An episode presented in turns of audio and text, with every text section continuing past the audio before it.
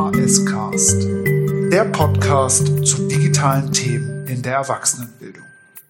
Ja, hallo und herzlich willkommen bei einer neuen Folge vom VHS Cast. Wir sprechen heute über Online-Barcamps und wenn ich wir sage, meine ich mich, Karl Damke von der Servicestelle Digitalisierung beim Landesverband der Volkshochschulen in Schleswig-Holstein und meinen Gast Katharina Blum aus Rostock. Katharina, grüß dich. Hallo. Hallo. Hi. Du kannst ja gleich erstmal zum Einstieg einen Satz über dich sagen und dann auch noch mal den Zuhörerinnen und Zuhörern erklären, woher wir uns eigentlich kennen. Mhm. Ich bin Katha. Ich arbeite für ein Projekt, nämlich der digitalen Jugendbeteiligung beim Jugendmedienverband in Mecklenburg-Vorpommern. Und ich bin freiberufliche Visualisiererin. Und ich glaube, über diesen Weg äh, kennen wir beide uns. Ich denke, Twitter war's. Ich habe dich auf jeden Fall auf Twitter das erste Mal wahrgenommen und gesehen, weil du bloggst auch äh, leidenschaftlich über Visualisierung, über Sketchnoting und alles, was dazugehört. Genau. Ja, und fand das super spannend, dass du auf der, also fast genau das Gleiche machst wie ich, aber in einem anderen Feld. Ne? Also wir sind ja hier in der Erwachsenenbildung für die Volkshochschulen als Servicestelle unterwegs, schauen da, wie Digitalisierung unsere Arbeit verändert. Ja, und ich stell mir das so vor, dass du was ganz ähnliches machst in deinem Dayjob. Genau, da ist unser Schwerpunkt Kinder- und Jugendbeteiligung und hier vor allen Dingen, wie können wir Jugendbeteiligung mit digitalen Medien äh, machen, unterstützen, digitalisieren. Darum kümmere ich mich in Mecklenburg-Vorpommern auch mit einem tollen Netzwerk dahinter an weiteren Menschen, die Kinder- und Jugendbeteiligung machen. Und durch auch den Jugendmedienverband, in dem ich schon ganz lange auch aktiv bin und arbeiten darf seit einer Weile, ähm, ist Digitalisierung und einfach Medien ein großes Thema. Und wir haben uns in diesem Jahr auf mehreren Online-Barcamps herumgetrieben und wollen heute darüber sprechen. Und wir haben uns eigentlich ziemlich viel Mühe gegeben, also mehr Mühe als sonst beim VHS-Cast, wo ich ja einfach ein sehr tollen Gast einlade und dem ein, zwei Fragen stelle. Und diesmal haben wir wirklich äh, Interviews vorher geführt, haben viel überlegt, was wir alles präsentieren wollen. Darauf gehen wir gleich ein. Aber für alle, die den VHS-Cast schon länger hören, ist natürlich ein Barcamp ein bekanntes Format. Ich verweise da mal auf Folge 32, wo wir ganz gut erklärt haben, was das eigentlich für ein tolles Format ist. Eine Unkonferenz, wo nichts geplant ist, sondern alles spontan entsteht. Und so ein Format wünscht man sich natürlich auch immer, wenn es darum geht, Beteiligung zu schaffen, Neues ähm, kennenzulernen, neue Strukturen und Netzwerke aufzubauen. Und das, Katha, weiß nicht, wie es dir ging. Hast du Anfang Mitte März, als der Corona-Lockdown losging, gedacht, dass wir Barcamps erleben werden? Online oder hast du erstmal alles abgesagt, was in die Richtung ging und dann auf nichts Gutes gehofft. Nee, mir ging es eher so, ich dachte so, okay, lass uns jetzt auf jeden Fall mal bitte über Online-Veranstaltungen nachdenken. Aber es war eher aus ganz unterschiedlichen und auch nachvollziehbaren Gründen für manche Projekte schwierig, einfach von jetzt auf gleich auch umzuschalten. Und ich bin ein großer Barcamp-Fan und bin mit so offenen Formaten zum Beispiel auch dem Open Space, was ja dem Barcamp ein bisschen ähnlich ist von der Struktur, aufgewachsen. Das heißt, ich kenne das auch schon als Jugendliche ähm, und habe mich total gefreut, als ich eher im Netz verfolgen konnte, dass Leute ihre Barcamps machen, das jetzt online versuchen und bin total begeistert, kann ich gleich vorwegschieben, ähm, was da eigentlich entstanden ist. Dann lass uns doch einmal darüber sprechen, was wir genau in dieser Folge vorhaben. Und zwar haben wir an so ungefähr fünf bis sechs bis sieben Barcamps die online stattgefunden haben, in diesem Jahr teilgenommen. Und wir wollen uns einmal anschauen, ist ein Online-Barcamp eigentlich jetzt so Notbehelf, besser als gar kein Barcamp? Oder was ist da vielleicht besser als in einem physisch stattfindenden Barcamp und wie kriegt man das hin? Mhm. Wir haben dazu die Organisatorinnen und Teilnehmende interviewt von den Online-Barcamps, an denen wir teilgenommen haben. Und wir tragen da eine ganze Menge Wissen zusammen. Das heißt, wir haben, spielen gleich Clips aus diesen Interviews und haben uns das vorgenommen, chronologisch vorzugehen. Also von der Planungsphase beginnend hin zur Werbung, hin zum Check-in auf dem ne, an dem Veranstaltungstag hin alle Phasen einmal durchzuspielen und uns gemeinsam anzuschauen, wie das in den unterschiedlichen Barcamps gelöst wurde, was wir gut daran fanden, was man vielleicht noch verbessern könnte, so dass wir hoffentlich am Ende dieser Folge ein richtig gutes Audio-Handbuch für Online-Barcamps haben. Das ist ein guter Plan. Da ist die Zielgruppe natürlich alle, die so ein Online-Barcamp oder eine ähnlich gelagerte Online-Veranstaltung durchführen wollen, die sich jetzt überlegen über den Sommer, Mensch, würde ich ganz gerne nochmal machen, dann ist dieser Podcast hoffentlich etwas genau für Sie. Perfekt. Das heißt, ähm, du hast ja selbst ein Online-Barcamp durchgeführt, das ist noch gar nicht so lange her, jetzt vor zwei Wochen. Ja. Und das heißt, du kannst jetzt äh, gleich sowohl aus der Perspektive der Organisatorin als auch aus teilnehmenden Perspektive berichten. Das finde ich super spannend. Das ist, glaube ich, auch ein ganz, ganz wichtiger ähm, Szenen- oder ne, Sicht-Perspektivenwechsel, äh, das auch machen zu können. Auf jeden Fall, ja. Dann würde ich mal direkt mit dem ersten Clip starten. Und zwar habe ich Nina Oberländer vom Planungsteam fürs VHS-Camp gefragt. Da hat der Verein Erweiterte Lernwelten zusammen mit der Volkshochschule in Herford ähm, das VHS-Camp dieses Jahr online ausgerichtet. Das ist auch so ungefähr zwei Wochen her.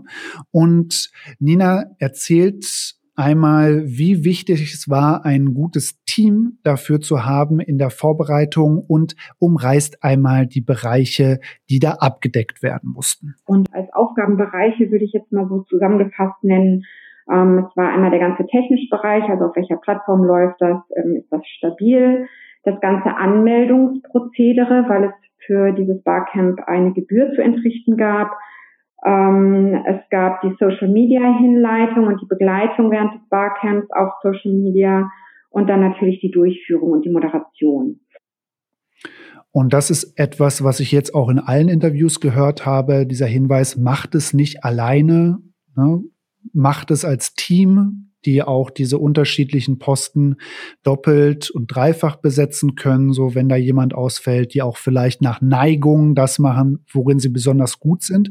Und Katha, wie war das bei euch, bei eurem Barcamp? Wie habt ihr das gelöst und wie viel Leute hattet ihr da in der Planungsgruppe drin?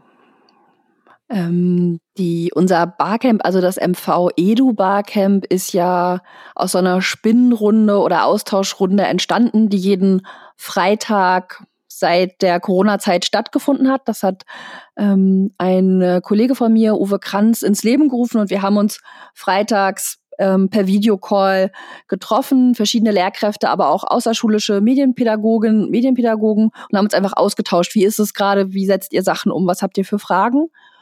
Und gleichzeitig habe ich an Online-Barcamps teilgenommen und haben wir gemeinsam verfolgt, was noch so geht und möglich ist. Und dann kam die Idee, wollen wir nicht auch ein Online-Barcamp machen, weil der Ruf nach Austausch der Lehrkräfte nach, wir haben ganz viel Wissen in der Community, wie kriegen wir das zusammen? Ähm, genau, der war groß. Ich habe gesagt, auf jeden Fall, großer Barcamp-Fan. Ich nehme gerade als Teilnehmerin teil, das kriegen wir hin.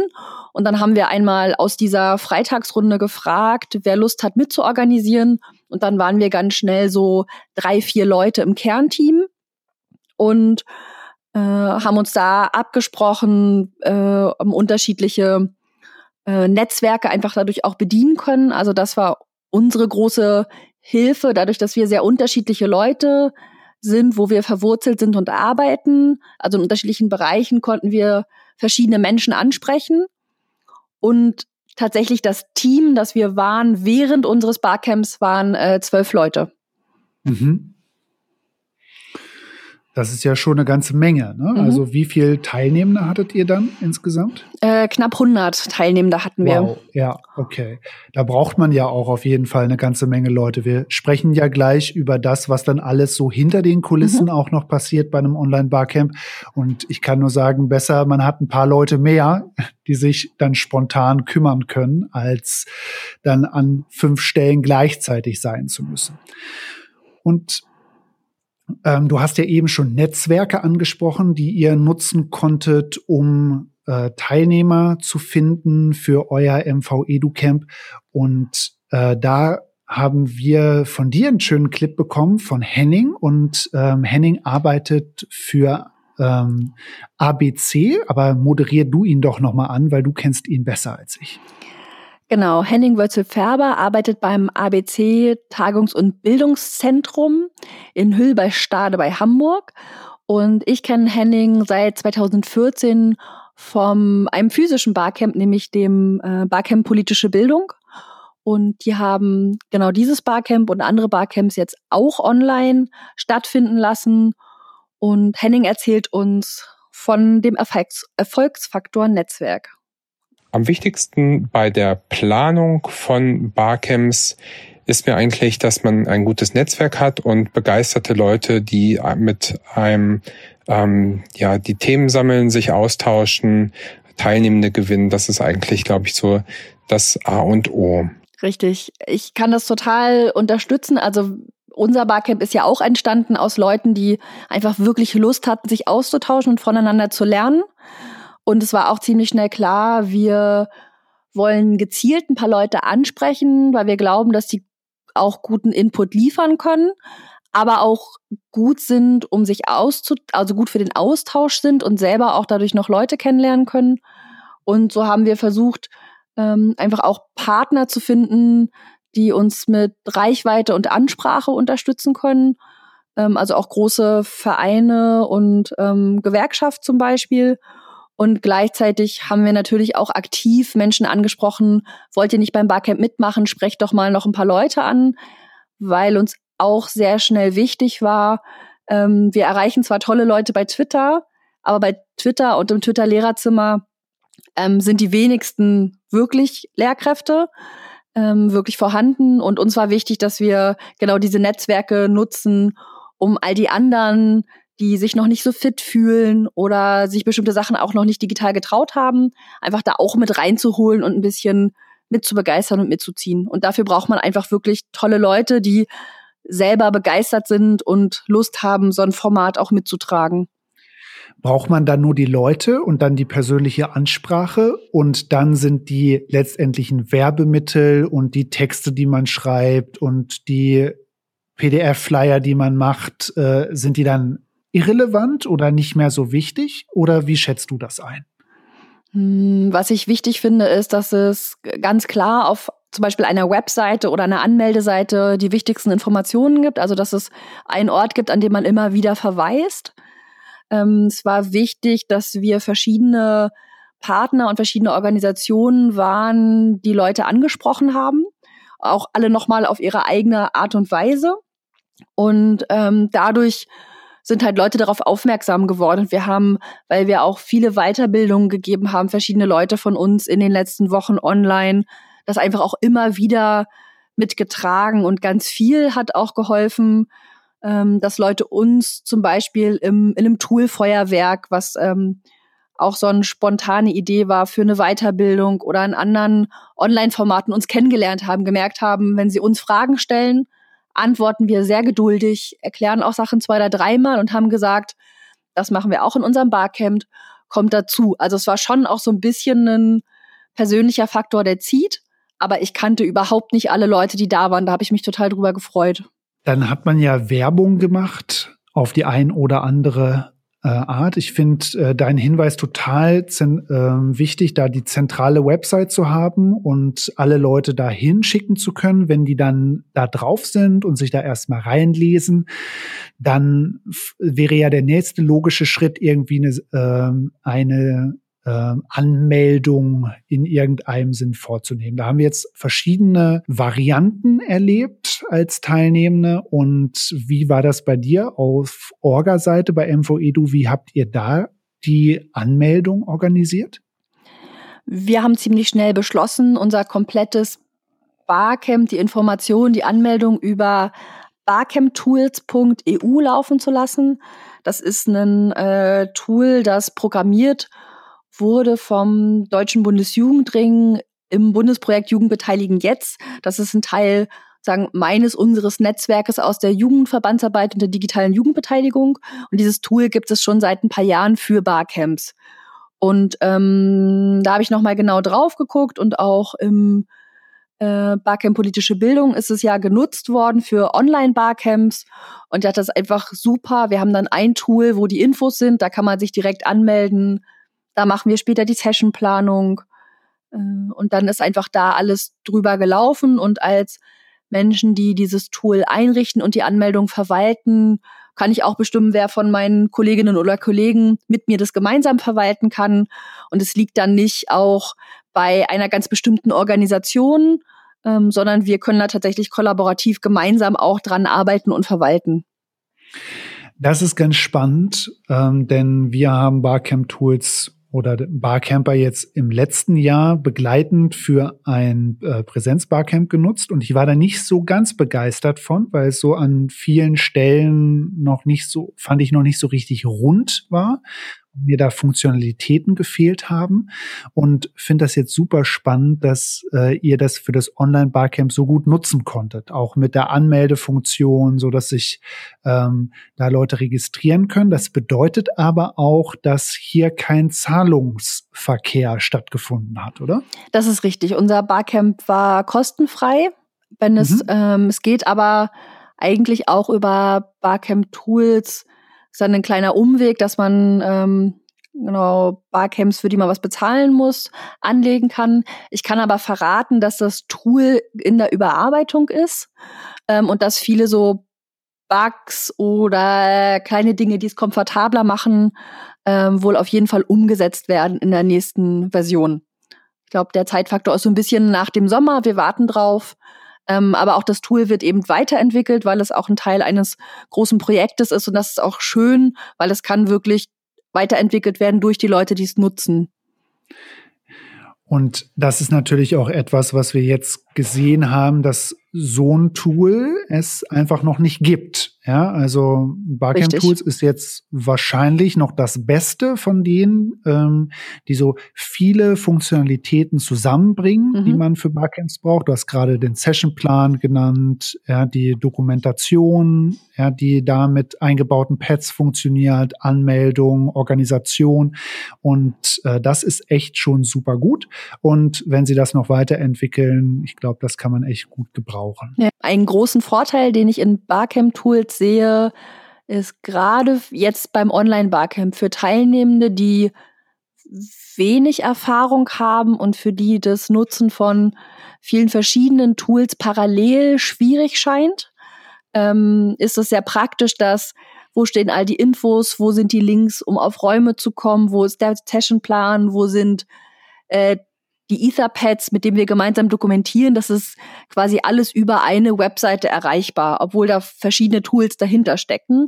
Aber ähm, ich habe sozusagen einen Link und ich kann mich dann da durch navigieren. Das finde ich ganz gut äh, und kann mich da auch so ein bisschen dran gewöhnen und muss nicht verschiedenste Tools parallel bedienen. Das finde ich gerade für den Einstieg für Leute sehr spannend. Und ich glaube, das wird jeder und jede, die wir jetzt hier befragen, die schon Online-Barcamp durchgeführt hat, bestätigen, dass diese eine zentrale Website, den man, die man den Leuten an die Hand gibt, dass die absolut zentral ist. Ja, dass von da aus alles weiter zu navigieren und immer wieder auf diese eine Seite oder dieses eine Tool zurückzukommen, dass das wirklich, wirklich äh, ein riesiger Erfolgsfaktor ist für die Leute. Dass die nicht zwischendurch genervt aussteigen, weil sie jetzt wieder vergessen haben, wo sie als nächstes hin müssen, weil sie den Link nicht finden. Ja? Das ist äh, richtig, richtig cool. Super, super wichtig.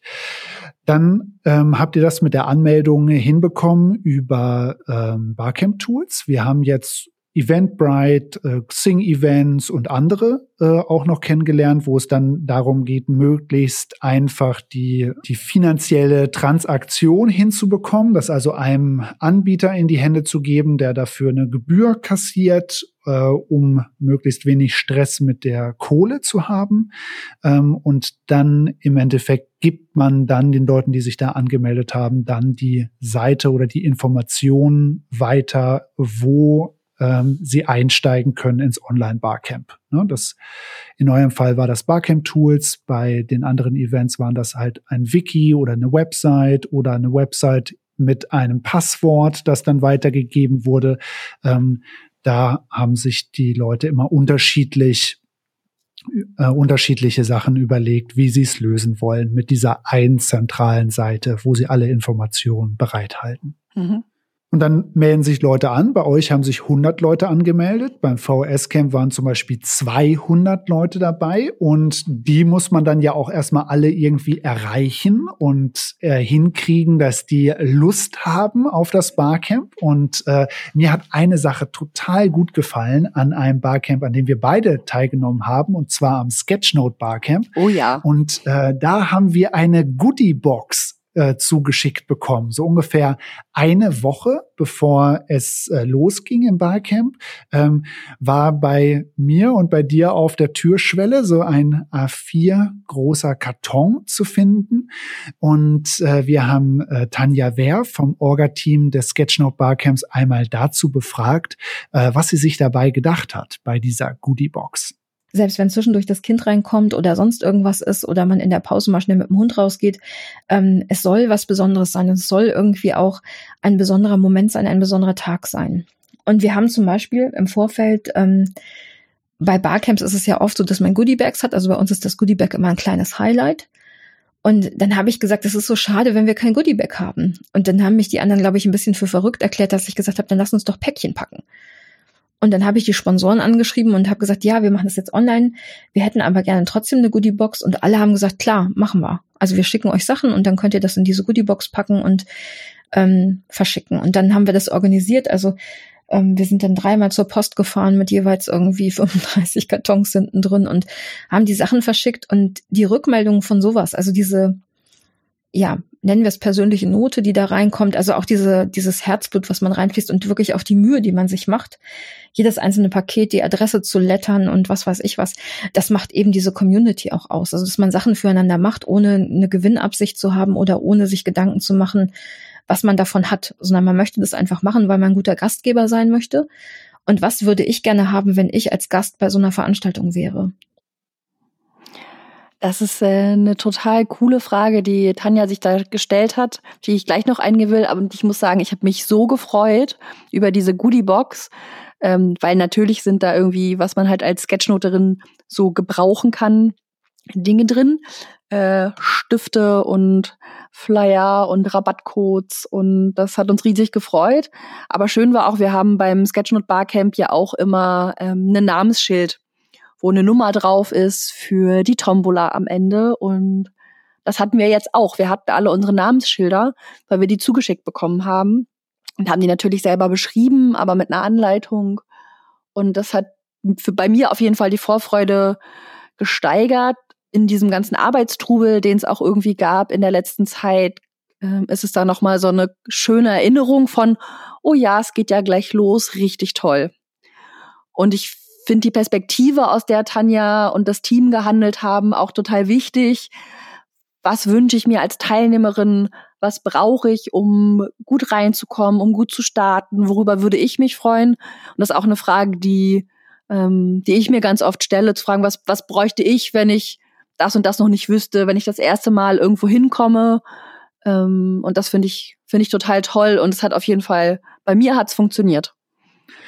Bei mir auch. Und ich finde es hier total spannend, das nicht nur aus so einer technischen Perspektive zu betrachten und zu sagen, welche Tools muss ich kennen, damit die Leute das äh, hinkriegen, sondern auch, ähm, wie kann ich die gut ansprechen? Wie kriege ich dieses äh, persönliche Gefühl damit rein? So, ne? Also wie, wenn man durch einen Workshop-Raum geht und nochmal überlegt, ne, stelle ich hier ein paar Blumen hin, lüfte ich hier nochmal durch, mache ich es irgendwie nochmal schön, male ich den Flipchart hübsch Ja, das sind ja auch so Überlegungen, die wir uns auch im Online-Raum stellen müssen. Ja?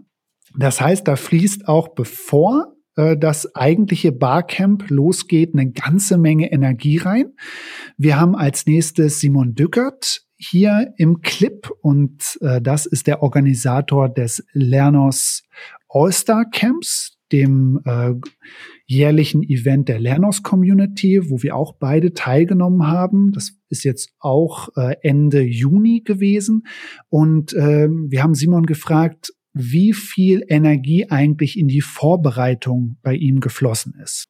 Das Lernos All-Star Camp war eine zweitägige Veranstaltung, wo eine ganze Menge vorher schon passiert ist, äh, wo Simon auch unheimlich viele Tools eingesetzt hat. Und äh, er erzählt hier einmal, wie viel Energie äh, in die Vorbereitung geflossen ist. Und 70 Prozent der Zeit ist aber in die Vorbereitung geflossen, um die Leute quasi vorab mit Infomails zu versorgen, um den Chat aufzubauen, um sie nach und nach an die Tools zu gewöhnen weil das ist was, was im physischen sehr gut läuft. Im virtuellen muss man da einfach sehr viel üben, ähm, damit die Nutzung der Tools einfach während des Barcamps flüssig funktioniert. Das äh, kann ich, glaube ich, unterstreichen, dass es auf jeden Fall viel Vorbereitung ist im Vorfeld. Aber für mich ist es auch viel Vorbereitung, die ähm, Spaß macht und eben auch Zeit, die wir auch reinstecken, um die Leute gut reinzuholen. Und das hat Simon auf jeden Fall total toll gemacht. Und gerade weil er auch in dem Barcamp Tools eingesetzt hat, wo klar war, die kennen die meisten auch noch nicht. Also ich glaube, sonst haben wir in bestimmten Barcamps eine gute Mischung gehabt von Leuten, die einfach Tools schon kennen und äh, Menschen, die für die Sachen ganz neu sind. Aber zum Beispiel haben wir ja Remo genutzt, ähm, Lerners All-Star Camp und das kannten, kannte eher kaum jemand. Und da war das gut, dass man das vorher schon mal testen konnte. Aber es fand ich auch wirklich einen immensen Zeitaufwand und viele, viele Testtermine und so. Ja, ich glaube, er wollte einfach hundertprozentig sicher gehen. Also so viele Testtermine hätte ich jetzt auch nicht gedacht, dass es die braucht. Aber ich glaube, für ihn war es auch das erste Mal in dieser Kombination an Tools. Mhm. Ja. Da hatten wir ja drei Termine insgesamt in Remote, also zwei Technik-Checks und eine wirkliche Vorab-Konferenz, äh, wo wir die ganze, das ganze Lernos All-Star Camp nochmal durchgesprochen haben, was da passieren wird, damit wirklich alle Leute die Möglichkeit haben, A, das Tool zu testen und B, da ähm, sich genau klar zu machen, was wann an die, in diesem Camp passiert. Also da hat er unheimlich viel auch in die Vorbereitung investiert. Ähm, zusätzlich eine Chatgruppe, ein Wiki. Also da werden wir gleich noch mal ein bisschen drüber sprechen. Aber hier eine ganze Menge, die vorher gelaufen ist und wo es auch ganz viel darum geht, die Community und die Teilnehmenden schon zu aktivieren, bevor das Camp eigentlich losgegangen ist. Finde ich einen ganz, ganz spannenden Hinweis. Das hat er auch äh, im Interview erzählt, dass es hier darum geht, äh, dass man nicht von 0 auf 100 startet, morgens um 9 Uhr, wenn das Barcamp losgeht, sondern vorher schon mal die Leute aktiviert, zusammenbringt, damit so dieses kreative, ähm, spontane auch wirklich entstehen kann in dem Moment. Mhm. Das waren, also ich fand das aber auch, also bei mir ist sozusagen äh, Fear of Missing Out, FOMO auch schon damit vorher passiert beim Barcamp, ähm, beim Lost Camp, weil es waren auch wirklich viele Termine und zwischendurch hatte ich das Gefühl, oh Gott, ich verpasse irgendwas Wichtiges. Ähm, aber dadurch, dass es zum Beispiel ja eine begleitende auch Telegram-Gruppe gab und es gab das Wiki und es gab E-Mails, konnte man immer alles auch noch mal gut nachlesen. Also das war dann auch wichtig und zwischendurch hatte ich aber das Gefühl, es sind super viele Termine im Vorfeld. Und andererseits, genau, war man aber auch super gut aufgehoben, wenn man wirklich einmal kurz vorher Technikcheck gemacht hat und dann wirklich so richtig erst zum Barcamp auch da war. Auch das war machbar. Aber eben weil es auch gut vorbereitet und die Infos überall nachzulesen gab. Ja, also immer zentrale Seite, ne? sagen wir jetzt wahrscheinlich in diesem Podcast noch achtmal, ja, zentrale Seite, wo man immer weiß, dass man da alle Informationen findet, ja, wann man wo zu sein hat, wie das Programm ist, wo die Links sind. Und dann ganz, ganz wichtig, und das hat uns auch Tanja Wehr nochmal erzählt vom Sketchnote Barcamp, dass ganz essentiell die Möglichkeit äh, des Technikchecks. Ähm, wichtig ist, dass das auf jeden Fall mindestens ein, zweimal angeboten werden muss und äh, beim Sketchnote Camp auch sehr, sehr gut angenommen wurde. Ähm, was extrem gut angekommen ist bei uns, war, dass wir einen Tag vorher so einen Technik-Vorab-Check gemacht haben für alle Leute, die wahnsinnig unsicher sind, vielleicht auch sonst nicht viel mit Zoom oder mit Online-Tools zu tun haben. Zu sagen, ihr könnt einen Tag vorher, haben wir zwei Stunden, da könnt ihr kommen, und ähm, einfach mal ausprobieren, ob es klappt und wir können euch ein bisschen besser helfen, als wenn mitten im Barcamp, wo wir vielleicht mit anderen Aufgaben beschäftigt sind, dann irgendwie das Inferno losbricht und der Bildschirm nicht mehr geht oder sonst irgendwas. Und das ist ähm, auch von den Rückmeldungen her extrem honoriert worden und extrem positiv aufgenommen worden. Das ähm, kann ich auch unterstreichen, dass das gut ist und vor allen Dingen äh, den Leuten hilft, die mit dem einen bestimmten Videokonferenztool bisher wenig oder gar nicht gearbeitet haben und für die auch dieses Format total neu ist, ist das einfach ein gutes Sicherheitsgefühl.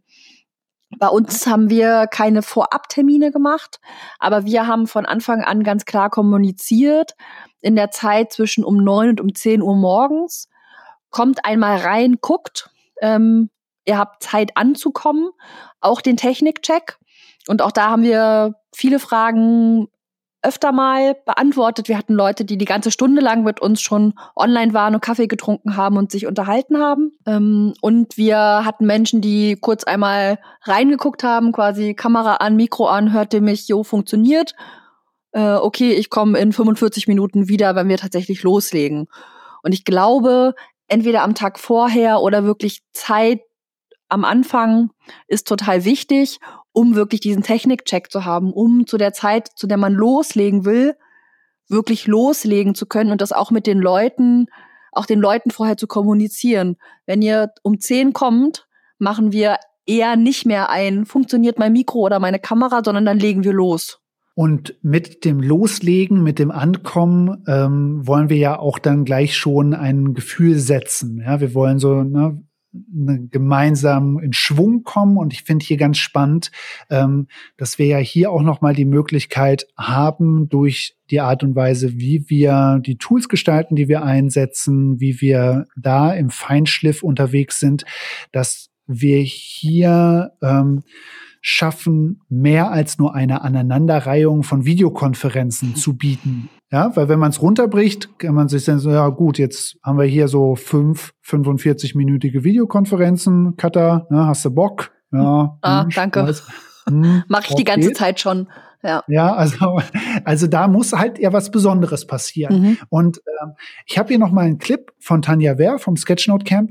Ähm, die, der das ganz, ganz wichtig war, dieses Gefühl zu äh, schaffen, dass man doch irgendwie in der Location ist, dass es was Besonderes ist. Und sie erzählt einmal, wie sie das gelöst haben.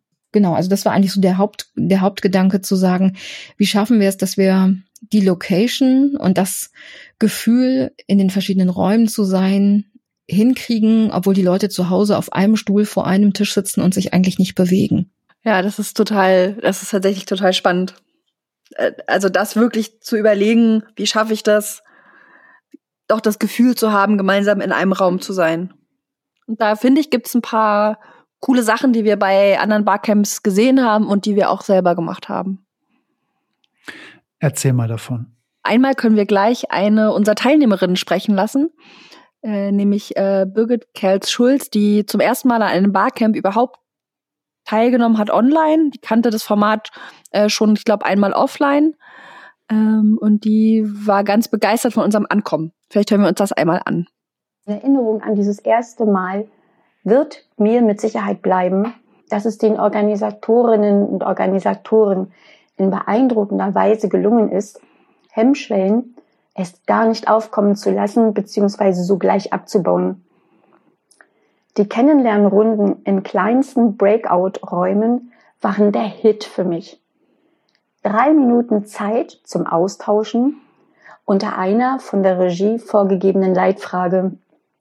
Der absolute Eisbrecher war das, wo ich doch eine urverwurzelte Mecklenburgerin bin. Ja, genau, den Mecklenburgerinnen und Mecklenburgern sagt man ja so ein bisschen nach, ein bisschen äh, redefaul zu sein. Ähm, das trifft, glaube ich, manchmal auch zu. Äh, und wir haben genau eben eigentlich die Methode des Speed-Datings, was man sonst auch aus Veranstaltungen kennt, genutzt, wo man sonst einer, einer anderen Person gegenübersteht, eine Frage bekommt und sich zu, oder sich zu einem Aspekt unter Zeitdruck unterhält und dann so ein paar Leute eben schon mal auf einem Event kennenlernt. Das haben wir in Breakout-Sessions gemacht. Das haben die Kolleginnen und Kollegen vom Barcamp Politische Bildung auch gemacht. Und das haben wir witzigerweise beim Sketchnote Barcamp äh, ein ganz bisschen selbst organisiert am Anfang auch gemacht. Also auch da hatten wir so eine Ankommenszeit und da gab es ein paar Teilnehmende, die jetzt auch schon viel ähm, so Erfahrung hatten und haben dann gesagt, schick uns mal einfach in Breakout-Räume. Und da hatten wir jetzt keine bestimmten Fragen, sondern haben einfach gequatscht. Und bei unserem Barcamp, ähm, weil wir das in Mecklenburg-Vorpommern machen, haben wir den Leuten Fragen mitgegeben und es hat total gut geklappt. Also zwischen wer bist du und was machst du, ähm, was wolltest du schon immer mal lernen, worauf freust du dich? So eine schöne Frage wie, wenn du ein, eine Superkraft haben könntest, was wäre das? So klassische Eisbrecherfragen haben wir eben Leuten in Breakout-Sessions gegeben, wo sie jeweils zu zweit, dritt oder zu viert waren, je nach Gruppengröße in dem Moment. Und dadurch gab es einfach persönliche Begegnungen von Anfang an. Weil das ist die große Herausforderung, wenn wir quasi aneinandergereihte Videokonferenzen machen. Ähm, ich kann, ich kenne viele Leute vielleicht nicht. Es fällt mir schwerer, die online anzusprechen.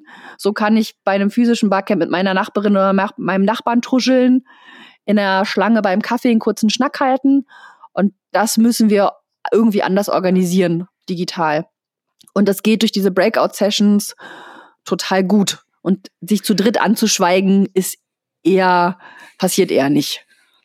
Das hat mir auch total gut gefallen. Das war ein ganz tolles Erlebnis für mich beim VHS-Camp, das mitzumachen und da zu sehen, wie das dann auch wie also eine Stunde vorbeifliegt ja, und man in vier, fünf, sechs verschiedenen Breakout-Sessions gewesen ist und mit den Kolleginnen quatscht.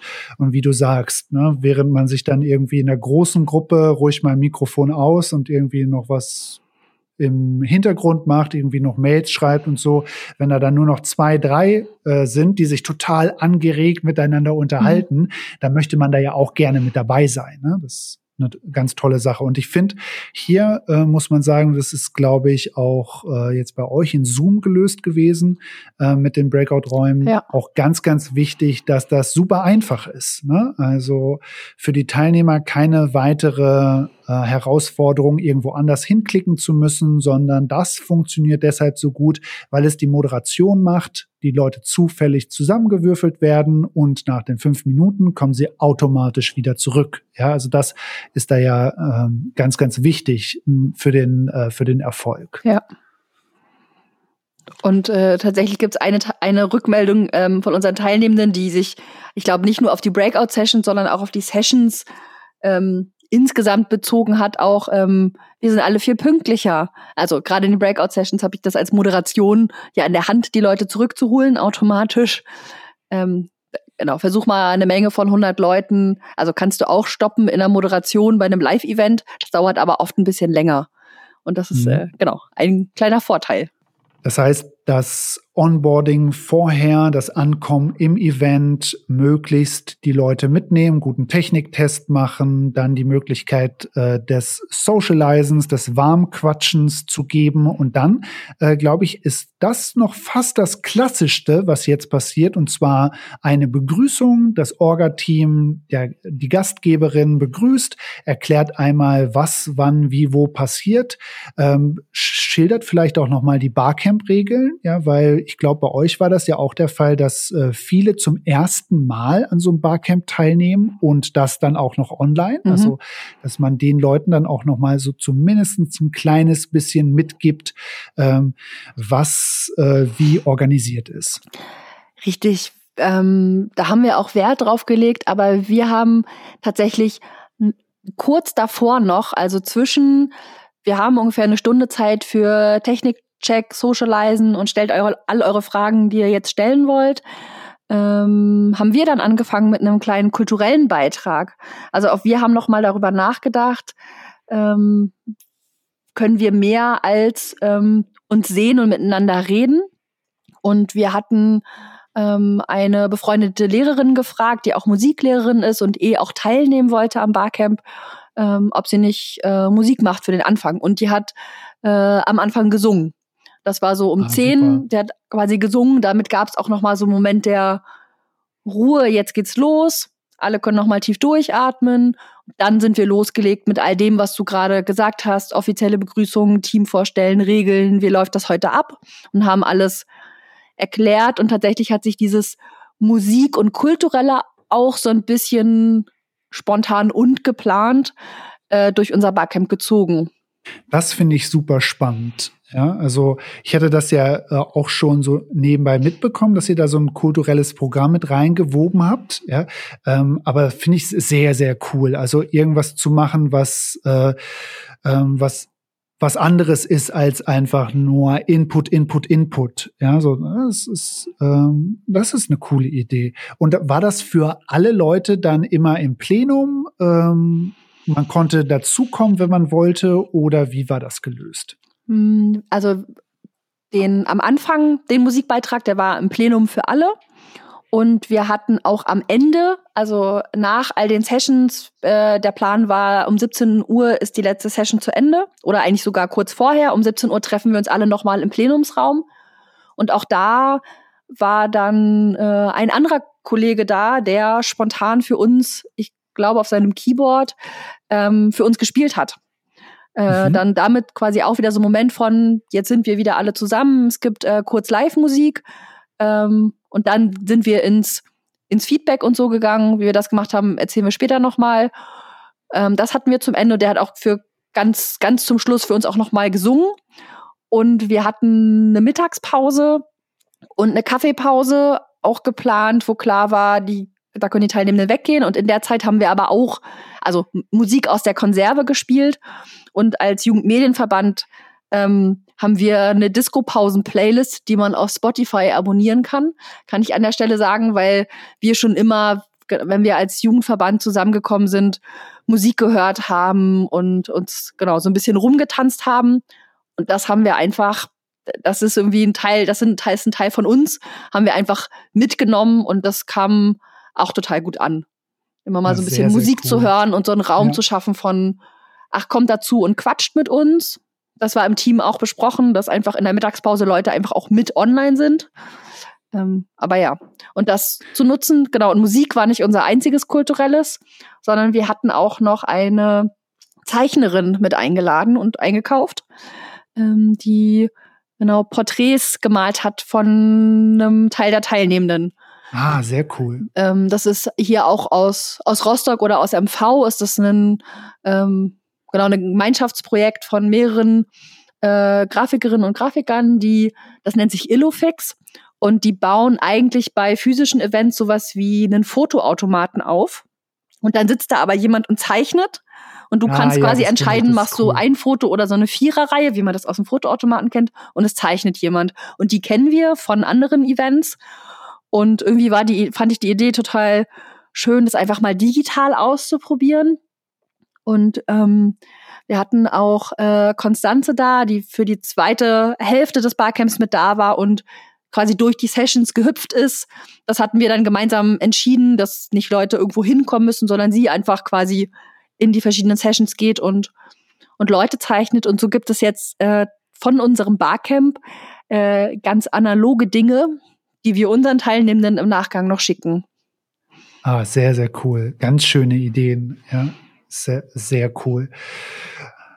Dann, wenn wir eben sind wir so ein bisschen abgekommen von der Chronologie. Wir waren bei, wir der, waren Begrüßung. bei der Begrüßung. Ja, und äh, jetzt wird's eigentlich ja super spannend in einem Barcamp, weil ähm, man hat nichts außer einem Überthema, kommt zusammen und da sind dann 100 Leute und die wollen Tag zusammen miteinander Ideen tauschen und Wissen generieren mhm. und äh, gehen in die sogenannte Session-Planung. Also legen die Themen fest, äh, über die man sprechen möchte. Und äh, da gibt's jetzt zwei, also mindestens zwei Herangehensweisen. Und zwar das einmal alles irgendwie vorab mach, zu machen und zu sagen, Leute können was einreichen und dann wird darüber abgestimmt und dann die Variante, und so ist es auch im klassischen physisch, physischen Barcamp, äh, das live zu machen. Das heißt, alle Leute, die etwas anbieten wollen oder eine Frage haben, die sie diskutieren wollen, kommen nach vorne. Ähm, in diesem Fall ähm, schalten ihr Mikrofon an und reden und äh, stellen dann vor, worüber sie sprechen wollen. Und ähm, wie habt ihr es gemacht bei MV? Habt ihr eine Live-Planung gemacht? Ja, wir haben live geplant. Wir haben aber im Vorfeld die Teilnehmenden in, immer wieder bei jeder weiteren Info-E-Mail und auch ganz am Anfang dazu aufgefordert und aufgemuntert, ähm, Session-Vorschläge reinzugeben. Und das tatsächlich aber auch als mach mal einen Vorschlag. Und äh, das hat noch nie so gut geklappt wie jetzt. Also ich habe ja auch schon verschiedene physische Barcamps mit organisiert und auch über das Barcamp-Tool. Und da war die äh, Beteiligung im Vorfeld eher mau. Ähm, mhm. Und das hat die, diesmal aber irgendwie richtig gut geklappt und hat so gegenseitig auch die, die Vorfreude gesteigert zu sehen. Einfach, oh wow, da kommen Sessions ähm, zusammen und unter ein paar Session-Vorschlägen wurden sozusagen, wurden sogar schon Sachen äh, diskutiert von, oder habe ich auch noch ein Beispiel dafür oder das habe ich ganz anders genutzt oder oh Gott, da freue ich mich total drauf. Das fand ich spannend, das habe ich so tatsächlich auch noch nicht erleben können. Ähm, und das haben Leute gemacht. Wir haben aktiv immer dazu aufgefordert und dann haben wir die aber als Vorschläge behandelt, also haben die auch an dem Tag nochmal aufgerufen und ähm, wenn die Leute nicht da gewesen wären oder das hätte keiner vorstellen können, dann hätte die Session auch nicht stattgefunden. Mhm. Aber wir haben quasi die einmal alle vorgelesen oder also benannt, dann haben die Leute sie kurz gepitcht und gleichzeitig gab es auch Raum, das war uns von Anfang an total wichtig, ähm, für ganz spontane Sessions und für Fragen, die Leute stellen können, weil man muss ja gar nichts erzählen können, sondern manchmal braucht man einfach auch nur eine Frage, die man oder eine Herausforderung, die man mit anderen zusammen erörtern will. Und das gab's auch. Und er hat uns als, Organisa als Organisatorinnen und Organisatoren geholfen zu sehen, ähm, so an dem Wochenende vorher, das war ja auf Montag unser Barcamp, ich glaube, wir hatten wirklich irgendwie 14, 15 Session-Vorschläge plötzlich schon am Wochenende. Das mhm. war so ein, Leute, ich glaube, wir müssen noch mal darüber nachdenken, ob wir nicht ein paar mehr Räume eröffnen. Weil was wir nicht wollten, ähm, waren zu sagen, ähm, bei, weiß ich nicht, 16 Sessions, wir haben vier Slots, vier, vier Räume, machen wir Schluss. Ähm, mhm. sondern eher wirklich die Möglichkeit eröffnen, wenn auch nur eine einzige andere Person sich für dieses Thema interessiert, dass jemand pitcht, ähm, dann soll diese Session stattfinden können. Und wir hatten den Anspruch, die Infrastruktur, die technische dafür bereitzustellen. Bei einem physischen Barcamp ist das einfach. Man könnte sich auf die Wiese raussetzen oder einfach in eine Ecke vom Flur, wenn man eine kleine Gruppe ist und setzt halt keinen großen Raum. Und wir haben dann noch mal ein paar Leute akquiriert mit Zoom-Accounts, die eh auch dabei waren und eh auch Partner waren, aber die noch mal gezielt angesprochen. Äh, und so haben wir das auch noch mal möglich gemacht, was sich nachher auch als wirklich gut herausgestellt hat, dass wir uns darum noch mal gekümmert haben. Das heißt, euch ging es da auch darum, gemeinsam, also diese Stimmung aufzubauen, mhm. so die Leute bringen die Themen rein, sie bringen sich und ihre Emotionen natürlich mit. Das ist was anderes, als wenn ich dann äh, irgendwo in einem Formular einfach lese, was jemand gerne machen und besprechen möchte, sondern man sieht die Leute, man spürt die Energie, man hat vielleicht auch schon genau äh, Lust, mit dieser Person in eine Session zu gehen. Mhm. So. Und ähm, das finde ich super spannend. Und wir haben hier äh, Tanja Wehr nochmal, die darüber spricht, wie sie dann beim Sketchnote Barcamp das gelöst haben, wie abgestimmt wurde, welche von den Sessions äh, die es, äh, die da vorgeschlagen wurde, äh, stattfinden konnten. Denn die haben es anders gemacht. Die hatten einfach nur ein Maximum an Räumen äh, auch wieder begrenzt durch die Anzahl von Zoom-Accounts, mhm. äh, die, äh, die da zur Verfügung standen. Und da gab es dann einfach nur zwölf oder sechzehn und viel mehr ähm, Vorschläge. Und äh, Tanja erzählt uns einmal, wie sie das gelöst haben. Wir haben aber einfach damit gerechnet, dass vielleicht 20 Vorschläge kommen und dann gab es kein Tool. Und dann hat ähm, Sandra sich hingesetzt und hat in Google so eine Abfrage vorformuliert und dann haben wir uns halt den Trick überlegt, dass die Leute ihre Session-Vorschläge in den Chat schreiben, so dass wir das leichter rauskopieren konnten, als wenn die das einfach so gesagt hätten und wir hätten das dann tippen müssen. Also war klar, die Leute müssen das in den ähm, Chat tippen und wir haben das dann da rauskopiert in dieses andere Tool rein und dann haben wir die Leute abstimmen lassen mit einer Limitierung von vier Stimmen. Und dadurch, dass sie das alle parallel machen konnten, hat das wahnsinnig gut geklappt. Also das fand ich auch, fand ich auch eine spannende Lösung. Ich habe in, meinem Leben, es ist auch irgendwie lustig, das zu sagen, äh, ich kenne zwei Barcamps, egal ob jetzt online oder physisch, wo das passiert, dass man gar nicht so schnell gucken kann, wie Session-Vorschläge gibt. Und das eine davon ist das Sketchnote Barcamp und das andere ist das Medienpädagogik Praxiscamp. Das sind so, das sind so Barcamps und selbst wenn die Hälfte der Leute keine Barcamp-Erfahrung hat, du hast noch nicht mal ausgesprochen, jetzt geht die Sessionplanung los, also steht eine Schlange an. Das haben wir beim physischen ähm, Sketch und Barcamp erlebt. Und das war jetzt ähm, auch so ein bisschen so. Und auch da fand ich das spannend, ähm, dass wirklich aber auch Sessions zustande gekommen sind, nach denen jemand gefragt hat. Also jemand gesagt hat, so, ähm, ich will so gerne Procreate lernen, kann uns das jemand beibringen? Und dann mhm. hat jemand gesagt, also äh, genau, kann ich machen. Und dann gab es dazu einen Session-Vorschlag, der dann am Ende auch gewotet wurde. Und das fand ich auch noch mal cool zu sehen, dass wirklich auch aus so einer Frage von ich würde gerne was lernen, gibt es hier jemanden im Raum, der damit Erfahrung hat. So, und das hat großartig funktioniert. Äh, und äh, spannenderweise ähm, ist aus dem äh, wir stimmen mal über die Sessions ab, auch noch so eine ähm, Mini Session von mir geworden, weil ich dann meinte, hm, Google ist ja ganz spannend. Es gibt auch ein paar andere Tools, mit denen man coole Sachen abstimmen kann. Äh, also das hatte ich so in den Chat geschrieben, wie man so manchmal Dinge kommentiert, worauf dann andere Leute, ja, erzähl doch mal und hm, und dann haben wir uns quasi in der, sowas wie in der Pause, äh, bevor es dann richtig in die Sessions losging, in dem Raum Dachterrasse äh, getroffen und dann habe ich ein paar andere Abstimmungstools vorgestellt. Das war ganz cool. Und das war auch nochmal so ein Moment, wo ich dachte, es ist richtig super, Räume zu haben und auch Zeiten zu haben, um das zu ermöglichen, dass so mhm. ganz spontane Sachen auch im digitalen Raum Platz finden können. Räume und Zeiten zu haben für Spontanität. Das äh, haben sich alle jetzt einmal aufgeschrieben, ja, weil ich glaube, das äh, zieht hier auch komplett einmal durch alles, was äh, wir erlebt haben, so dass das ein ganz zentrales Element ist, ne? dass man wirklich dem ganzen Luft und Raum zum Atmen gibt und auch die Möglichkeit, ne? dass wenn genau sowas äh, auftaucht, ja, dass du dann sagen kannst, okay, wir treffen uns in der Dachterrasse mhm. und nicht, oh ja, ich würde ganz gerne, aber mh, hm, vielleicht schreib mir doch eine E-Mail, ja, und das versandet dann wieder. Also äh, total, äh, total, total spannend. Und das kommt durch die spontane Sessionplanung gemeinsam und live.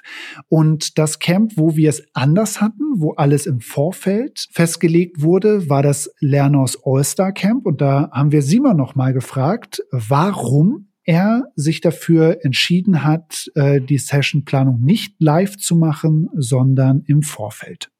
Zum einen, weil es recht langwierig ist, ähm, sich für einen ganzen Tag Sessions irgendwie virtuell in der Videokonferenz anzuhören. Da sitzt man dann vor der Videokonferenz und hört einfach nur Leuten zu. Das wird schnell langweilig, da ist man abgelenkt, macht E-Mails. Also deswegen haben wir das vorab äh, per Formular abgefragt und auch gewotet, sodass das Programm vorher schon stand. Der zweite Grund ist, dass man Online-Sessions, finde ich, sehr viel besser vorbereiten muss.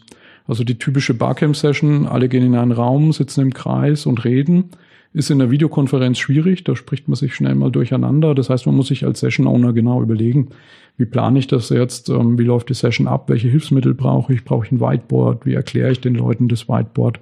Und dafür ist es einfach gut, wenn die Session-Owner ein paar Tage, besser vielleicht sogar eine Woche vorneweg wissen, wie die Session abläuft.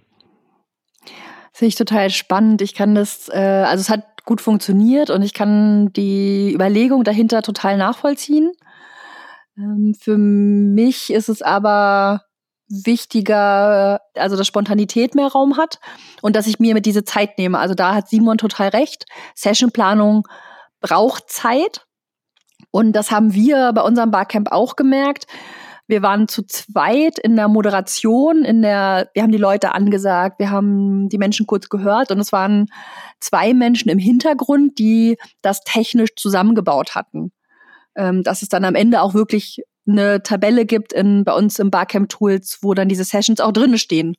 Und mhm. wir hatten sogar einen kurzen technischen Totalausfall, was das Barcamp Tools angeht, weil wir im Laufen festgestellt haben, wenn zwei Leute gleichzeitig an einer Webseite arbeiten, auf derselben Seite, ähm, kollabiert es und es speichert eben nicht alles gleichzeitig.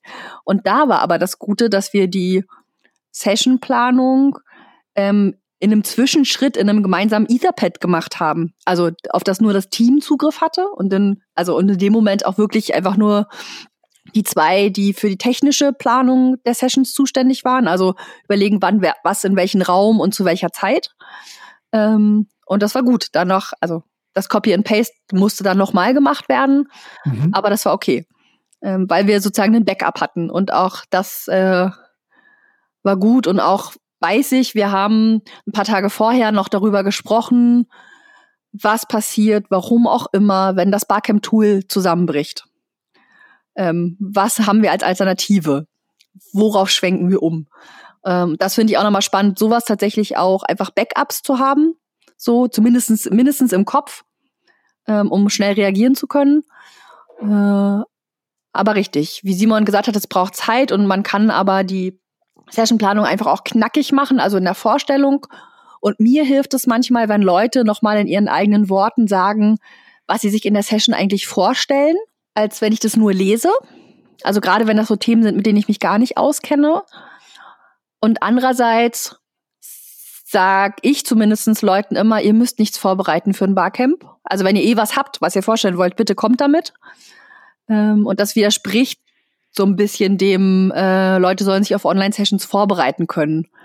Das finde ich schreckt an der Stelle Leute ab, ähm, die sich ganz spontan halt eben überlegen können, oh, ich habe doch eine Frage oder will doch ein Thema diskutieren. Oder die, die sich einfach technisch nicht wirklich gut vorbereiten können, weil sie das noch nie oder noch gar nicht oft gemacht haben.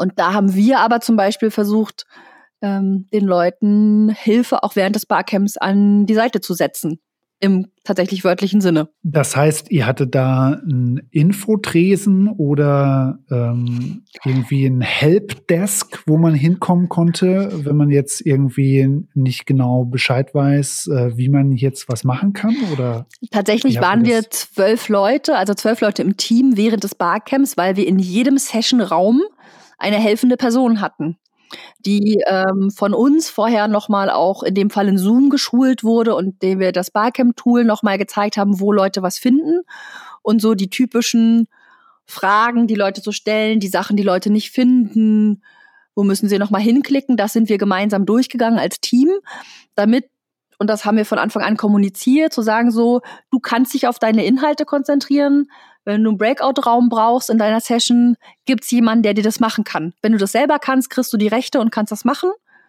Du musst aber nicht wissen, wie. Für dich kann das Magie bleiben, für den Moment, wenn es um den Inhalt geht. Da ist jemand, der kann dich unterstützen. Ähm, es gibt jemand mit im Raum, der, wenn du vielleicht eine Präsentation machst, den Chat mit beobachten kannst. Und es gibt jemanden, der in jedem Raum erinnert daran, dass dokumentiert wird.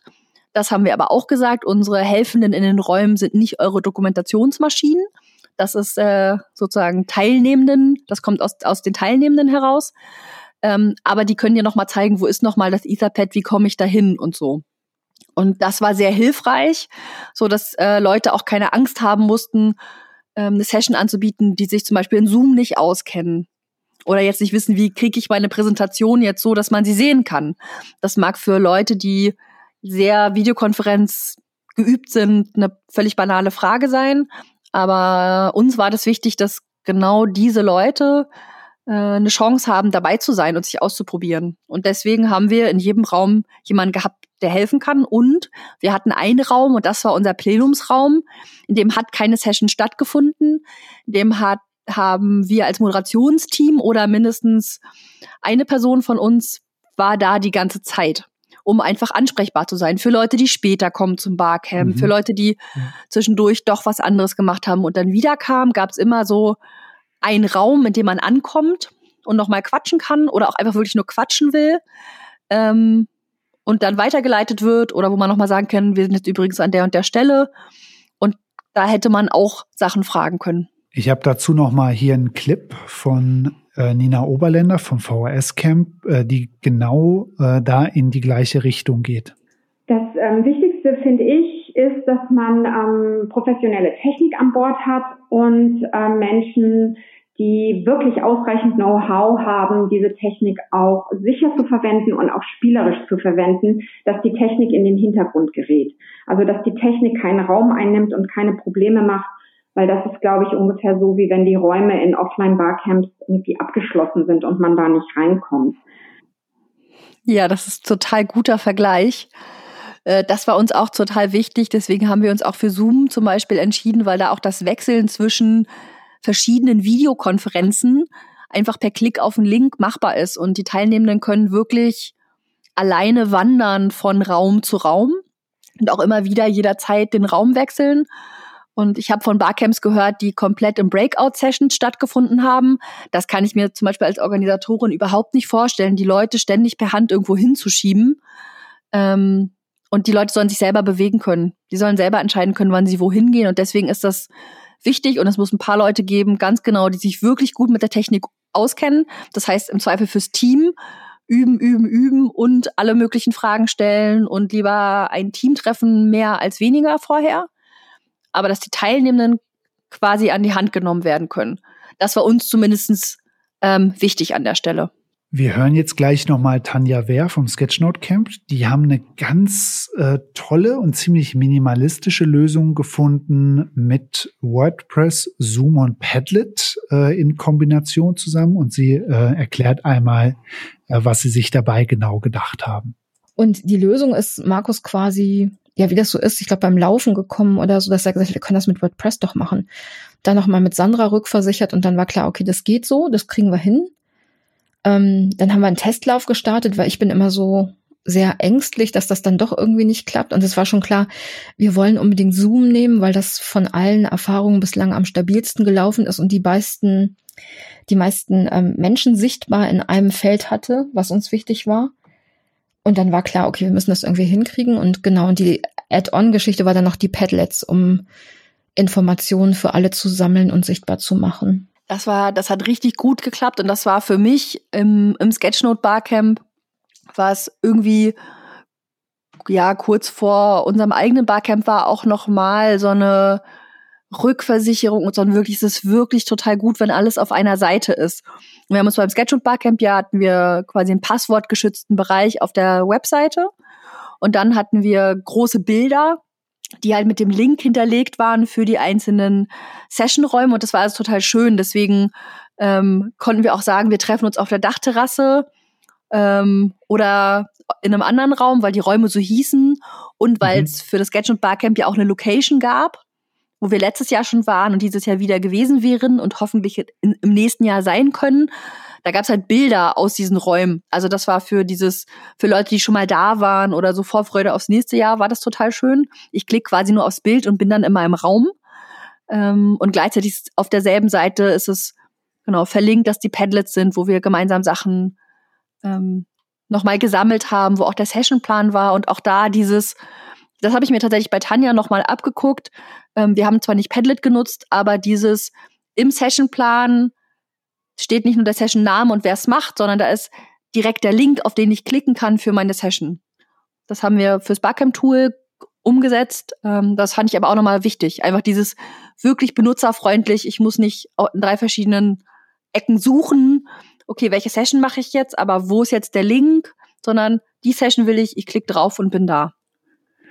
Sehr cool, dass du das ähm, als so positiv wahrgenommen hast, denn äh, Tanja hat das auch nochmal rausgearbeitet äh, im Gespräch, dass sie gesagt hat, ey, mir persönlich wäre es jetzt nicht so wichtig gewesen, so, aber ähm, Sandra Dirks wollte das unbedingt. Wir haben versucht, alle Stolperfallen, wo jemand verloren gehen könnte, zu eliminieren. Ich bin da nicht so ganz ähm, dabei gewesen, weil ich gedacht habe, naja, die Leute sehen doch, wo das ist und dann können die auf die Webseite gehen und klicken. Und dann hat Sandra gesagt, nein, wir machen das so benutzerfreundlich, wie es irgendwie geht. Das heißt, da werden auch nochmal auf dem Padlet bei dem Sessionplan die Räume hinterlegt, damit die Leute da direkt draufklicken können, damit niemand verloren geht. Und ähm, das hat sich im Endeffekt auch sehr ähm, als sehr positiv entpuppt, weil viele Rückmeldungen kamen, dass es eines der benutzerfreundlichsten Online-Events war, was sie je besucht haben. Und das liegt aber am Zusammenspiel dann auch von, von Ideen und Umsetzung und auch nochmal dem nötigen, hier könnten Leute verloren gehen, da könnte jemand Schwierigkeiten haben. Lasst uns das so einfach wie möglich machen.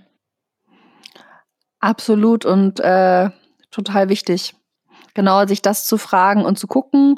Und wir hatten eben die wir hatten eben die Option, uns auf verschiedenen Wegen zu treffen, zu sagen, wir treffen uns in der Session und ich muss überhaupt nicht wissen, treffe ich mich jetzt auf der Dachterrasse oder in einem anderen Raum, sondern ich gehe einfach in die Session und bin dann da, wo ich bin. Oder ich kann mhm. sagen, für die Pause, lass uns auf der Dachterrasse verabreden. Und ich weiß ja aber auch, auf der Webseite klicke ich auf den Raum, Raum Dachterrasse und dann bin ich da. Also auch das. Ich muss mir für den Moment gar nicht merken, in welchen Raum ich gehen muss. Vorteil vom Online-Barcamp, äh, sondern der Link ist ja da. Ich klicke einfach rauf. Und am Ende ja. sieht es in Zoom ja auch alles gleich aus. Das fände ich noch witzig, wenn man sozusagen das auch die Räume noch farblich anders gestalten könnte. Das fände ich total spannend. Ja, kann man ja natürlich äh, technisch auch machen. Ja, Zoom äh, gibt ja auch die Möglichkeit, also Custom-Hintergründe äh, mhm. rein reinzusetzen. Ähm, muss man also, nur ein bisschen also mehr bezahlen dann, aber ja. Ja, aber ein kleines bisschen mehr, es muss doch gehen. Ja? ja. So das Haifischbecken, das muss doch abbildbar sein. Das wäre ja? total schön. Genau, und tatsächlich, weil das, also das kann ich wirklich, weil das so schön einfach war, ähm, und die Rück, also und wir ja gleichzeitig während des Barcamps uns schon alle darüber gefreut haben und auch danach die Rückmeldung nochmal kam im Sketchnote Barcamp, ähm, war das bei uns auch nochmal wichtig. Das habe ich mitgenommen. Ähm, Im Barcamp-Tools, also erscheinen quasi alle Sessions wie in einer Tabelle. Ich mhm. habe ja den Raum und die Zeit, so eine Tabelle. Und das Coole beim Barcamp-Tools ist, sobald ich eine Session habe und auf den, auf den Namen der Session klicke, gibt es automatisch ein Etherpad, was sich generiert. So ist das Tool programmiert. Total cool. Und was wir dann gemacht haben, oder mehr die zwei, ähm, die das sozusagen technisch gelöst haben, die Sessions einzutragen. Die haben dann nochmal in jede einzelne Session den richtigen Raumlink reinkopiert. Sodass ich auch nicht mehr merken musste und gucken musste, okay, und dann muss ich da wieder raus, sondern ich konnte einfach auf die Session klicken, dann öffnet sich eh das, das Etherpad äh, und da ist auch der Link und da kann ich draufklicken. Ich könnte aber auch im Sessionplan gucken. Da hatten wir oben quasi unter den Raumnamen auch die URLs. Ähm, so, also auch wir hatten verschiedene Wege und mhm. was wir auch gemacht haben, wir haben die den Sessionplan in die Telegram-Gruppe, die wir parallel hatten, gepostet. Und ich habe, als ähm, der Sessionplan fertig war und wir hatten noch ein bisschen Pause, bis die erste Session losging, ähm, den Sessionplan mit dem Link und allem nochmal per E-Mail geschickt an alle. Und das mhm. haben ein paar Leute auch zurückgemeldet, dass das in dem Moment nochmal gut war, gerade für die, die dann doch später eingestiegen sind oder zwischendurch verloren gegangen sind, weil sie was anderes Wichtiges tun mussten. Dann war so, wie komme ich da jetzt nochmal hin? Ach, ich habe ja gerade eine E-Mail gekriegt. Super. Also, also lieber heißt, doppelt und dreifach wirklich ja. hilft. Doppelt, dreifach und immer die kürzesten Wege. Ja, ja. das heißt, in der Telegram-Gruppe Nachricht anhängen, anpinnen, ja, dass sie äh, mhm. äh, dann zentral oben zu finden ist. Gerne nochmal die E-Mail schicken, ja, oder äh, so habe ich es beim VHS Camp erlebt, dass äh, da war der Sessionplan ein Google-Dokument und da gab es dann einfach nochmal äh, einen kurzen Link mhm. mit äh, VHS-Link und dann eine sprechende Adresse dahinter und zwar Reboot VHS und dann merkt man sich diesen einen Link einmal und weiß, okay, ähm, den muss ich einfach nur eingeben äh, bei mir im Browser und dann komme ich schon wieder zurück zu dem Sessionplan. Das äh, ist das Ding, wo dann alle zentralen Informationen drin ja. sind. Das haben wir auch gemacht. Wir haben auch, wenn man die URL, die das Barcamp Tools erzeugt, zum Sessionplan ist, also das kann sich niemand merken. Das ist eine wüste Zahlen-Buchstaben-Kombination. Und da haben wir auch einen kurzen Link erzeugt, den wir den Teilnehmenden mitgegeben haben, den man sich im Zweifel wirklich auch merken kann und eintippen kann. Ähm, und was ich auch sagen kann, also wir haben ja auch eine Telegram-Gruppe parallel gehabt. Ähm, da waren auch nicht alle Teilnehmenden drin, ungefähr ein Drittel. Aber die da, die anderen haben wir eine E-Mail geschickt. Ähm, mhm. Das hatten wir, ähm, Lerners All-Star Camp hatten wir ja auch eine Telegram-Gruppe. Und beim Barcamp Politische Bildung hatten wir zum Beispiel Discord als Tool dahinter und parallel zur Kommunikation. Und ähm, auch da sind so die aktuellen Sessionpläne und Leute in zehn Minuten geht die nächste Session los und solche Infos und hier ist nochmal der Link zum Sessionplan und wie komme ich denn in Raum XY. Das ist da alles auch parallel nochmal beantwortet und gepostet worden. Und das ist ähm, total praktisch und finde ich auch wichtig, dass es so eine Alternative gibt zur Kommunikation, weil was ist, wenn mein Videokonferenztool zusammenbricht? Also mhm. im allerschlimmsten Fall, wenn mein Videokonferenztool zusammenbricht als Organisatorin oder als Moderatorin. Also auf der einen Seite, wenn mein Internet bei mir ausfällt, denke ich so, ich habe ein gutes Team. So, ja, also im Zweifel sind wir zu zweit in der Moderation. Mein Kollege kann das übernehmen. So, der weiß, äh, was wir machen wollen bricht es komplett zusammen, kann ich eine E-Mail schicken oder auch in die Telegram-Gruppe kurz schreiben, Leute, fünf Minuten durchatmen, es kommt gleich der nächste Link. Also ich finde das wichtig, ähm, dass man auch nochmal so schnelle Kommunikationsmöglichkeiten parallel einfach hat oder die Teilnehmer fliegen raus und wollen halt wissen, wie komme ich jetzt dahin? Das können sie, also sie können mich in Zoom nicht fragen in dem Moment, weil sie gerade rausgeflogen sind. Mhm. So, das fand, fand ich da nochmal spannend. Das heißt, ein Kommunikationskanal, um organisatorische Fragen zu lösen und ähm, so ein zusätzlicher Kommunikationskanal hat natürlich aber auch andere Möglichkeiten. Das haben wir beim Lernoscamp ja mhm. auch gesehen, wie da äh, der Telegram-Chat genutzt wurde, auch schon Wochen vor der Veranstaltung. Ja, ähm, fand ich ganz, äh, ganz spannend, den auch noch mal als zusätzlichen Raum zu begreifen, ähm, um sich untereinander zu vernetzen, sich vorzustellen und da Aktivitäten stattfinden zu lassen. Ja, das hatten wir beim Backend Politische Bildung, war genau das in Discord, das ist auch ein bisschen vorher gestartet. Also wir haben unsere Telegram-Gruppe zum Beispiel eine Woche vorher gestartet. Aber Discord in dem anderen Barcamp war auch schon ein bisschen länger offen und auch da ist in einzelnen Räumen dazu aufgefordert worden, sich schon mal so ganz Barcamp-mäßig mit drei Hashtags vorzustellen, schon mal reinzuschreiben, was einen so an Themen interessiert. Man hatte schon auch da eine Chance, so ein bisschen Leute kennenzulernen, Fotos zu sehen, wenn Leute das wollten, wie wir in der Telegram-Gruppe beim Lerners All-Star Camp, wo sich ja auch Leute zumindest kurz vorher äh, auch mit kurzen Videos vorgestellt haben oder einfach auch schon Themen diskutiert haben. Und das ist ja auch eine Gruppe, die jetzt immer noch läuft, weil Leute so Nachfragen haben und das Barcamp nachbereitet wird. Ich fand diesen Moment ähm, ein Tag vor dem Lerners All-Star Camp total spannend, äh, was das mit mir gemacht hat, diese Vi Vorstellungsvideos zu sehen, so dass das persönlich bei mir so ein Startschuss war in die Veranstaltung hinein. Ja, dass gedacht habe, oh, okay, das, das sind diese Leute, ja, oh, er, Stefan ist auch wieder dabei, ja, was, na, mhm. steht er auf der Dachterrasse, ja, und hat schon richtig Bock, so. Und dann habe ich zum Beispiel mein äh, Vorstellungsvideo noch auf dem Weg zur Arbeit äh, am Wasser aufgenommen und äh, fand das hat äh, mir nochmal so einen richtigen Schub gegeben, fand ich äh, eine spannende Variante, das äh, zu nutzen. Dann natürlich eine ganz viel so nebenher Kommunikation, ja, äh, wie du es gerade beschrieben hast, so organisatorischer Art, was kommt jetzt, was passiert als nächstes, dann auch, weil es ja ein 24-Stunden-Event war beim Lerners All-Star Camp, wurde äh, abends gekocht bei den Teilnehmenden zu Hause. Da haben wir äh, Bilder von verschiedenen Grills und äh, verschiedenen Gerichten da äh, äh, gesehen in, in Telegram. Und dann als Abschlussfoto ähm, fand ich auch eine nette Idee, ähm, weil es ja kein gemeinsames Abschlussfoto gibt, haben äh, Leute dann äh, Selfies gepostet äh, in der Telegram-Gruppe, als das Camp vorbei war. Mhm.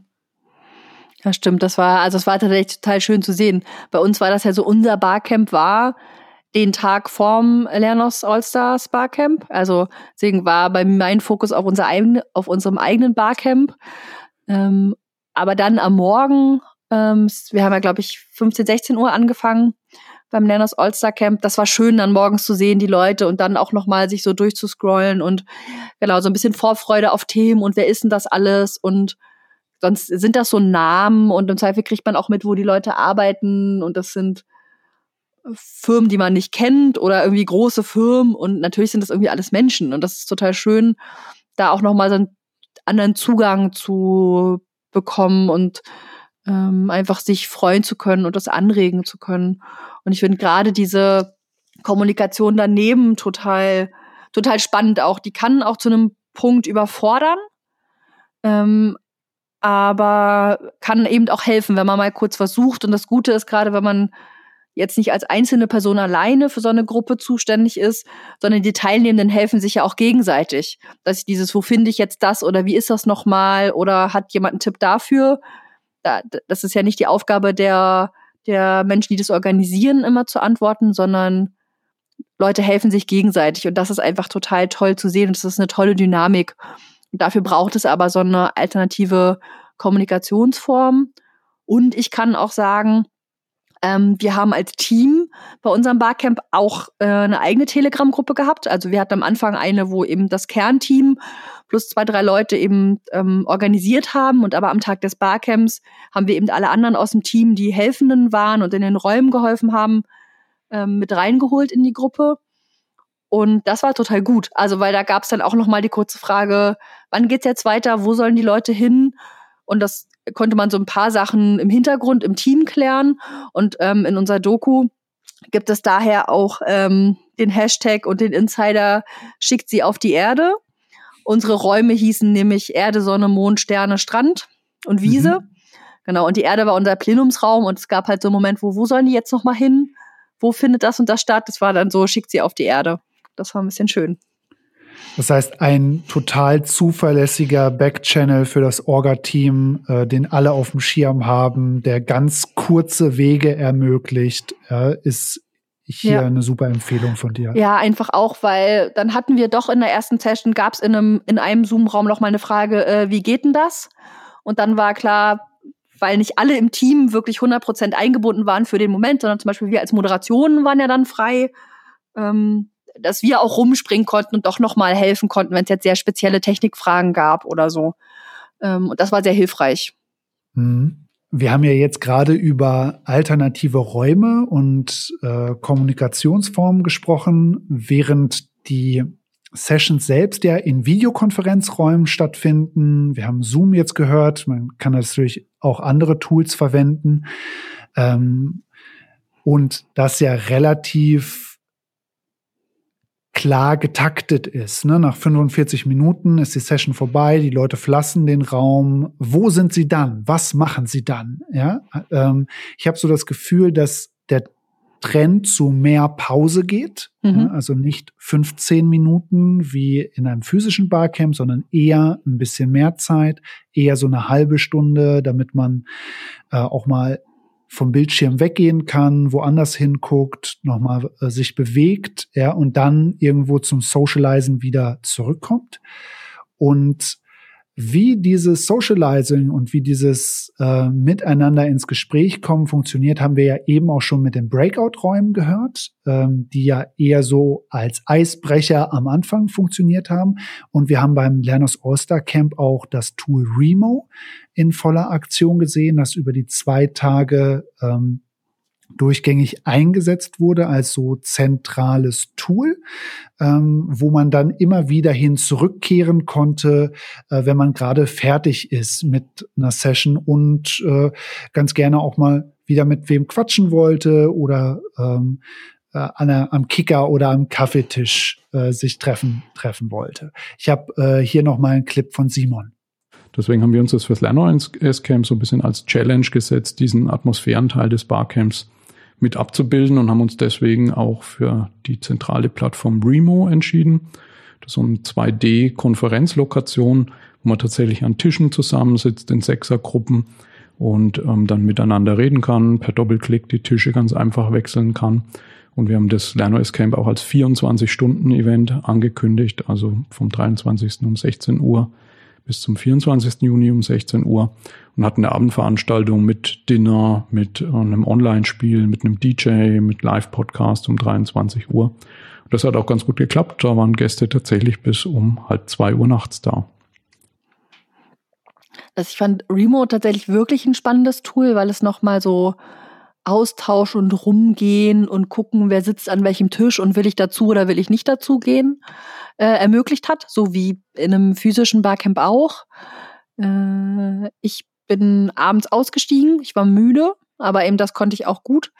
Ähm, habe aber beobachtet und morgens auch nochmal nachgelesen im, im Telegram-Chat, was alles so passiert war. Das war auch schön zu hören am nächsten Tag. Äh, und auch Remo immer wieder als Moment zu haben, zurückzukehren oder sich auch darin verabreden zu können. Also auch aus einer Session ja. zu gehen und zu sagen, lass uns in Remo am Sketchnotes-Tisch treffen, äh, dann können wir noch mal quatschen. Und auch, dass es dann immer quasi eine maximale, sowas wie sechser Videokonferenz war. Ähm, das fand ich einfach total spannend, auch das Tool zu sehen. Und ich kann sagen, für eins meiner nächsten Online-Barcamps, ich glaube, wir werden Remo auch nutzen. Also ich fand das sehr, sehr spannend, äh, das zu sehen. Ich äh, fand diesen Aspekt, dass sechs Leute maximal an den Tisch passen, manchmal ein bisschen wenig, mhm. ja, ähm, weil ich immer das Gefühl hatte, okay, da sind jetzt zwei Leute, mit denen ich unbedingt quatschen will, aber der Tisch ist die ganze Zeit voll, ja, und äh, ich komme da nicht ran, ich komme nicht mit denen ins Gespräch, ähm, was ein bisschen schade ist. Und dann finde ich das auch spannend, dass sich da ja dann auch so ein unausgesprochenes Miteinander irgendwie erstmal einschleift, wo man dann sieht, okay, jemand, der an einem Tisch ist und die Kamera ist nicht an, ja, mhm. ähm, der will da wahrscheinlich auch gerade einfach in Ruhe gelassen werden, ja, weil der vielleicht gerade in der Küche ist, was zu essen holt, ja, oder mit dem Hund draußen ist. Und das äh, Kamera ist an, äh, das zentrale Signal ist für, yo, kann ich rüber, kann ich anquatschen. Ja, ich habe auch, ich habe auch erlebt, dass dann, also das Coole ist in Remo, man, also man ist quasi an einem Tisch. Ich kann mit den Leuten wie in einer Videokonferenz sprechen und sie sehen. Ich habe an dem Tisch einen Chat und ich habe aber auch einen Chat, ähm, das wechsle ich über einen Writer in Remo, ähm, mit der ganzen Gruppe, mit allen, die online sind. Und da zum Beispiel gab es äh, jemand, der in den General Chat geschrieben hat, oh, ich komme nicht an den Sketchnotes-Tisch, ich habe eine Frage zu XY. Und mhm. ich war in dem Moment nicht am Sketchnotes-Tisch, aber dachte so, ich bin auskunftsfähig zu dem Thema, ich kann ein bisschen was sagen und habe dann äh, ihm geantwortet, meinte, okay, ich habe irgendwie auf, in Remo reinguckt, meinte so, okay, äh, lass uns an dem und dem Tisch treffen. Und dann haben wir uns getroffen und er konnte seine Fragen loswerden und das war cool. Also auch das war möglich. Das ist so ein, ähm, da frage ich mich, wie machen wir denn das bei einem physischen Barcamp? Schreit dann einfach jemand in die Runde, ich habe eine Frage, kann mal jemand kommen? Also da kann ich ein bisschen eher mich an den Tisch dazustellen. So, selbst wenn sechs Stühle dran stehen und besetzt sind, hole ich einfach noch einen. Aber das fand ich auch einen spannenden Moment, äh, wo ich dachte, ach, es ist gerade, ich plauder gerade nett in der Runde, in der ich bin. Aber wenn jemand gerade zu dem Thema, zu dem ich tatsächlich was sagen kann, eine Frage hat, gehe ich doch hin. Mhm. So, das fand ich schön, das einfach auch zu ermöglichen und sich wirklich auch genau in dem Moment zu zweit oder zu dritt zu verabreden und zu sagen, wir klären das mal eben fix direkt. Ich habe da noch einen Clip rausgesucht äh, aus dem Live-Podcast vom Lerners All-Star Camp, den sie da um 23 Uhr nachts noch aufgenommen haben. Und Verrückte hier, Menschen. Ja, hier erzählt Moritz Meissner ähm, etwas, was genau in diese Richtung geht. Ich finde, der Serendipity-Effekt ist ja normalerweise gerade das, was ja normale physische Barcamps interessant macht, dass man, wenn sie gut aufgebaut sind, auch die Zeit hat, dass man in den Pausen an der Kaffeemaschine etc. ineinander läuft und dadurch neue Leute kennenlernt. In anderen Barcamps, die jetzt vielleicht über Team oder Zoom gemacht werden, habe ich häufig erlebt, dass sie so eng getaktet sind, dass es gerade dazu nicht kommt, dass man wirklich so eine Session aussucht, fertig ist und das war's dann und sich dann im besten Fall danach nochmal auf LinkedIn vernetzt.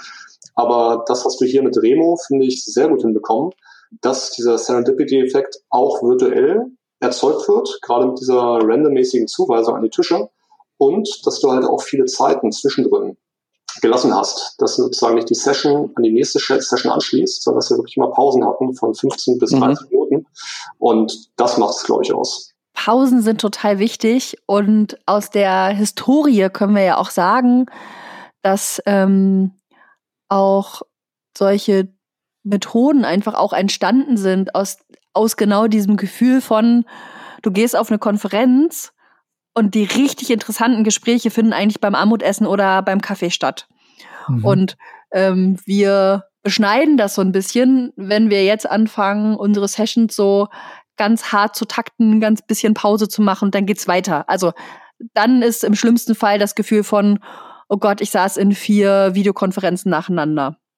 Und ich finde gerade Pausen zu ermöglichen, immer wichtig. Also ich mein meine Erfahrung ist selbst, dass es in physischen Barcamps in den letzten Jahren eher auch enger getaktet wurde und so ein bisschen Zeit abgeknapst wurde, vorneweg beim Kennenlernen und mittendrin beim Socializen, weil man will ja mhm. viel schaffen und sich viel austauschen. Ey, das ist total wichtig. Wir können uns zu immer mehr austauschen, als wir Zeit finden. Aber gerade diese persönlichen Zufallsbegegnungen, die Pausen auch und im Zweifel einfach auch das durchatmen können, ähm, finde ich total wichtig. Und bei uns haben wir das, es ist so ein bisschen Zufall, die Zeitplanung entstanden und am Ende hat es einfach gut gepasst, dass wir das äh, Kennenlernen, Sessionplanung und so hatten. Dann hatten wir ein bisschen Puffer geplant, der gut war, wegen des kurzen technischen Ausfalls, aber um auch noch mal so zehn Minuten, Viertelstunde zu haben, bevor es dann losging. Dann hatten wir die erste Session und dann war gleich Mittagspause. Das war so, hatten wir vom, vom Zeitplan her so. Dann hatten wir eine Stunde Mittagspause, wo Leute auch wirklich gegangen sind, Mittag gegessen haben. Ähm, Teil des Teams hat vorm Rechner Mittag gegessen, um weiter ansprechbar zu sein. Wir haben Musik gehört und mit den Teilnehmenden beim Essen gequatscht. Also so, als würden wir eben gemeinsam essen. Ähm, einige sind irgendwie 20 Minuten essen gegangen und waren dann wieder da und haben mit uns 40 Minuten in der Pause rumgehangen. Dann hatten wir zwei Sessions mit der klassischen 15 Minuten Wechselpause. Dann hatten wir eine halbe Stunde Kaffeepause, die wir auch als Kaffeepause bezeichnet haben. Da gab es dann auch wieder ähm, die Möglichkeit, wirklich auch wegzugehen, die halbe Stunde vorm Rechner. Oder eben mit uns im Plenumsraum oder auch in einem der anderen Räume weiter rumzuhängen. Also auch die anderen Räume waren die ganze Zeit offen und begehbar für die Teilnehmenden quasi. Und wir haben auch gesagt, im, im Plenumsraum, ihr könnt euch, ihr könnt auch kommen und sagen, ähm, wir wollen gerade mal zu zweit oder zu dritt was bequatschen, könnt ihr uns in eine Breakout-Session schicken. Auch das mhm. hätten wir gemacht, das hat niemand in Anspruch genommen bei uns jetzt, aber auch das hatten wir angeboten. Und genau, in den Pausen haben wir eben auch Musik gehört und uns über alles Mögliche unterhalten. Also auch, genau, kamen dann Themen, die mit unserem Barcamp-Thema nichts zu tun hatten, sondern weil einfach Leute sich gesehen haben und Fragen gestellt haben. Und das war, das waren schöne Momente. Ich habe jetzt hier noch ein Thema ähm, in unserem Vorbereitungsdokument stehen, wo vielleicht die Meinungen auch so ein bisschen auseinandergehen werden, so wie es äh, bei der Sessionplanung ja unterschiedliche Herangehensweisen gibt und gab. Ähm, Katha, wie hältst du denn das eigentlich mit der Dokumentation bei Barcamps? Ist das etwas, was für dich super relevant ist, wo du sagst, ähm, mit äh, Fear of Missing Out. Ja, man sieht halt irgendwie nur eine von sechs Sessions gleichzeitig. Man möchte aber gerne in die anderen auch noch mal reinschauen. Dann wäre es total toll, wenn es davon eine gute Dokumentation gäbe. Das so auf der einen Seite und dann auf der anderen Seite. Aber gucke ich mir das wirklich an? Genügt das irgendwie der Session, das irgendwie in drei, vier Sätzen zusammengefasst zu bekommen? Also fände ich mal ganz spannend, da deine Meinung zu hören. Ähm, also für mich ist die grundsätzliche Dokumentation von Session ganz zentral und total wichtig bei einem, bei einem Barcamp. Äh, es werden so viele Infos geteilt in so Sessions und Leute erzählen so nebenbei, ach, da kenne ich noch dieses Tool oder haben wir das mal ausprobiert oder darüber hat doch der und der schon gesprochen. Und es wäre total schade, wenn das irgendwie alle nur für sich selber mitschreiben müssten. Und so finde ich, wenn man zum Beispiel ein Etherpad oder ein Padlet nutzt, einfach ein kollaboratives Tool, wo auch zwei, drei Leute einfach gemeinsam schriftlich dokumentieren können und genauso wichtige Punkte festhalten. Vielleicht wäre aber in der Session, das heißt, wen kann ich hinterher auch nochmal ansprechen? Wo finde ich die Leute Social Media Handles, wenn sie das wollen? Und aber auch so Links und äh, so wichtige Schlagworte. Ähm, das finde ich total hilfreich und fand ich auch schon immer total hilfreich nach Barcamps, wo wir das wirklich gemeinsam gemacht haben, ähm, sich dran zu erinnern oder eben Sachen nachgucken zu können. Und das ist ja nur auch kein Geheimnis für die, die gerade zuhören. Wir machen ja beide auch Sketchnotes. Ähm, und selbst die werden getwittert oder bei Instagram geteilt und dann mhm. packen wir aber die Links ähm, zu den Sketchnotes mit in die Doku, so auch, dass das mit nachvollzogen ja. werden kann. Und das finde ich schon auch wichtig. Und ich habe das als Teilnehmerin bei bestimmten Barcamps schon gehabt, dass ich so ein Thema spannend fand, aber mir klar war, auch cool, wenn die darüber reden und gezielt ein paar Infos zusammentragen, ist das gut was, was ich mir alleine erschließen kann? Und ich genau weiß ja, wer die Session angeboten hat. Im Zweifel kann ich dann nachfragen. Dann gibt es aber genauso Sessions parallel, wo ich denke, oh, da will ich irgendwie nachhaken, da will ich dabei sein. Oder ich biete diese Session gerade an, das heißt, dann sollte ich da auch drin sein.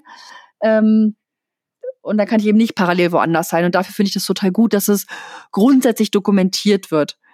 Hm, was, genau, wo ich nicht so richtig viel von halte, ähm, also obwohl ich nicht Nein sage, wenn das passiert, ist, wenn die Sessions aufgezeichnet werden. Das haben, das ist ja beim Lerners All-Star Camp passiert. Ähm, da sind ja alle Sessions aufgezeichnet worden. Und wir sind also in, wurden hinterher gefragt, ob sie auch veröffentlicht werden dürfen, also sowohl intern als dann auch für die Öffentlichkeit veröffentlicht. Ähm, und das finde ich grundsätzlich okay. Ich weiß aber jetzt schon nicht, wann ich all die coolen Videos und äh, Tutorials, die es da draußen gibt, jemals angucken werde. Mhm. Ähm, und ich habe so ein paar wichtige Informationen schneller nachgeguckt und erfasst, wenn sie irgendwo schriftlich stehen als wenn ich mir so eine ganze Session angucke. Andererseits, mhm. wenn ich wirklich eine Session verpasst habe, in die ich auch wirklich gerne wollte, dann habe ich davon 45 Minuten Leute da über das Thema reden zu hören, habe ich wahrscheinlich mehr davon, als nur ein paar Stichworte zu lesen. So. Ich sehe aber nicht, dass alle das nachgucken können. Und bei uns im Barcamp haben wir auch mit Absicht nochmal sehr darauf hingearbeitet und ähm, verwiesen, dass schriftlich dokumentiert wird, weil wir auch die Herausforderung zum Beispiel der Anerkennung ähm, als Weiterbildung hatten für ein paar Leute. Also unser oh ja. Barcamp zum Beispiel anerkennen lassen zu können für Lehrkräfte war nicht das Problem. Das haben wir offiziell angefragt und erklärt und das war okay.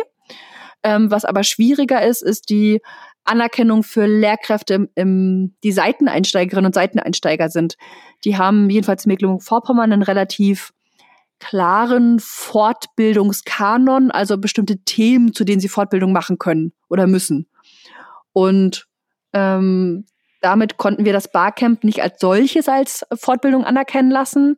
Aber wenn jetzt zufällig oder weil es jemand angeboten hat, eine Session zum Thema Didaktik stattgefunden hat, ähm, können wir das auch nachweisen, dass es die Session gab und Leute was mitgeschrieben haben, ähm, dass sie es dann versuchen können, anerkennen zu lassen. Also auch das damit einfach zu unterstützen und auch um auch noch ein bisschen was in der Hand zu haben, um so skeptischen Menschen dem grundsätzlichen der grundsätzlichen Methode Barcamp gegenüber mhm. auch hinterher noch mal zu zeigen, guck mal Leute, das ist besprochen worden. Darüber haben sich die Leute ausgetauscht und ähm, aus unserem Team heraus, aus unserem Orga-Team, ähm, hat ein Kollege auch alle Etherpads äh, nochmal schick als PDF-Dokument aufbereitet, dass wir den Teilnehmenden zur Verfügung stellen.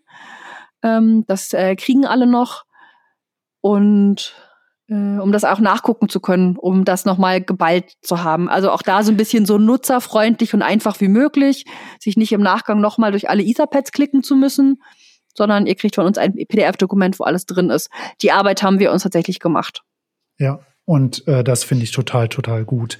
Bewundere ich auch, ne? Also weil äh, ich glaube, bei den meisten Veranstaltungen ist dann erstmal, wenn du es gemacht hast, die Luft raus. Ja, nach dem eigentlichen äh, Eventtag hat man dann vielleicht nicht mehr so viel Lust, alles nochmal anzufassen und aufzubereiten. Und ich finde, hier ähm, hat man dann nochmal so eine richtige Sollbruchstelle so und so halbfertige Informationen vielleicht mal in den Pads mit drin stehen und da tut's richtig gut, einfach nochmal diese extra zwei, drei, vier Stunden Arbeit zu investieren und das alles nochmal hübsch in einem Dokument zu haben, ähm, so dass es halt wirklich auch einfach zu konsumieren ist, damit die Leute wirklich davon äh, profitieren können. Ja, das äh, finde ich einen ganz spannenden Punkt. Und äh, vielleicht ist da auch so eine also eine unterschwellige Agenda von, also jedenfalls von mir, das haben wir nicht im Team besprochen, ist auch ein, natürlich hat der Kollege, der äh, die Sachen zusammengetragen hat und nochmal sozusagen hübsch aufbereitet hat, ähm, der war ja nicht in allen Sessions. Das heißt, der kann im Zweifel überhaupt keine Informationen ergänzen oder vervollständigen, ne, wenn die da nur so halb drinne stehen. Aber wenn man alles nochmal so geballt sieht, ähm, vielleicht wird dann auch fürs nächste Barcamp nochmal klar, warum eine halbe Information mehr manchmal doch noch hilfreich ist hinterher. Mhm. Und am Ende ist es hauptsächlich, glaube ich, eine Gedächtnisstütze für die, die da waren und für die, die dieses eine Thema wirklich interessant finden, die wissen, bei wem sie nochmal nachfragen können und haben so ein paar Inhaltspunkte.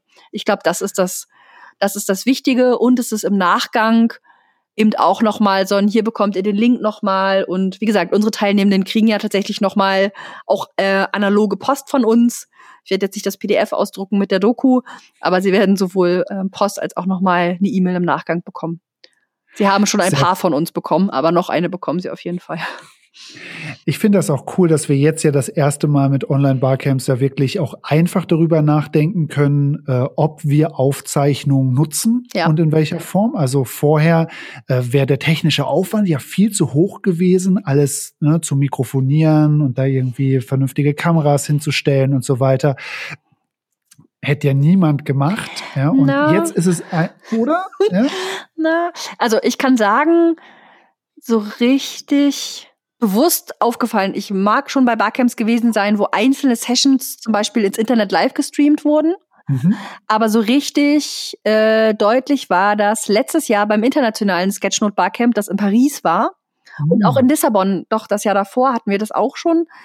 Ähm, da sind in einzelne Sessions, also wirklich immer eine pro Session-Slot, ähm, ist einfach gestreamt worden. Das ist mit den Leuten, die ähm, die Session sozusagen äh, gemacht haben, abgesprochen worden und bei den Teilnehmenden war auch klar, wo sie sitzen müssen, wenn sie nicht im Bild sein wollen. Ja. Und dann sind, ist es, glaube ich, über YouTube einfach live gestreamt worden. Mit aber im Zweifel genau der Tonqualität, die die Kamera in dem Moment eben einfängt. Das ja. so, also komplizierter war es an der Stelle nicht. Und beim in Paris letztes Jahr ähm, haben wir ganz viele Instagram-Lives zwischendurch zum Beispiel gemacht. Also da haben wir als Teilnehmende ähm, so einige Sessions einfach mitgefilmt in dem Moment und mit ins Internet gestreamt über Instagram, über die Live-Funktion. Mhm. Und das war schön zu sehen, ähm, wenn man in so einer Community eben gut vernetzt ist, was ja die Sketchnoting-Community ist, ähm, dass Leute sich total gefreut haben, von zu Hause so ein paar Sessions und so ein bisschen Feeling mitzukriegen. Also dann auch so super selbst organisiert, aber in dem Moment auch eher für den Moment gestreamt. Ähm, als wirklich abgespeichert und zum Nachgucken. Ja, und ich finde ja fürs abgespeichert und nachgucken, also diese 45 Minuten Session für den Fall, dass ich mich halt wirklich für das Thema interessiere und es halt irgendwie nicht geklappt hat, dass ich dabei sein kann, dann schaue ich mir die Kurzzusammenfassung äh, in der Doku einmal an, was da geschrieben wurde. Oh, entscheide mich dann oder gucke ich gerne zu. Und dann möchte ich natürlich, dass das in der bestmöglichen Qualität ist, ja, damit ich es mir dann auch wirklich 45 Minuten lang anhören und das ertragen kann. Ja. Und da sind wir natürlich schon im Vorteil, wenn wir in Videokonferenzen hängen und alle haben einigermaßen vernünftige Headsets dabei, dass äh, das dann vielleicht als YouTube-Video oder als Podcast dann auch gut äh, mhm. zu konsumieren ist für die Zeit. Und ich finde es spannend, das anzubieten. Ähm, du hast ja eben gesagt, oh, woher soll ich die Zeit nehmen? Ja, und äh, ich knapp's auch gerade noch mal so ein bisschen äh, daran, mir die drei, vier Sessions, die ich auf jeden Fall vom Lerners All-Star Camp mir noch nachträglich angucken wollte, die mir auch wirklich anzuhören. Mhm. Ich werde sie mir wahrscheinlich anhören als Podcast-Version, anstatt mir das YouTube-Video anzugucken. Ähm, weil ich denke, dass es für mich die Variante ist, überhaupt noch zu schaffen. Also ich finde grundsätzlich die Möglichkeit irgendwie auch total toll. Ähm, aber ich glaube auch, dass das was ist, was mit der Community ausgehandelt werden muss. Also, ne, und ich meine, es gibt ja die Möglichkeit jetzt für alle ähm, zu sagen, so, ich will nicht, dass das öffentlich ist, weil wir haben interner besprochen. Das ist auch gut. Ähm, und wir haben kurz darüber nachgedacht bei unserem Barcamp oder zumindest ist uns auch die Frage gestellt worden, oh, können wir das nicht aufzeichnen? Das geht ja in Zoom auch total einfach. Und dann haben wir aber gesagt, so nein, ähm, schreibt gemeinsam die schriftliche Doku, dass Leute damit was anfangen können.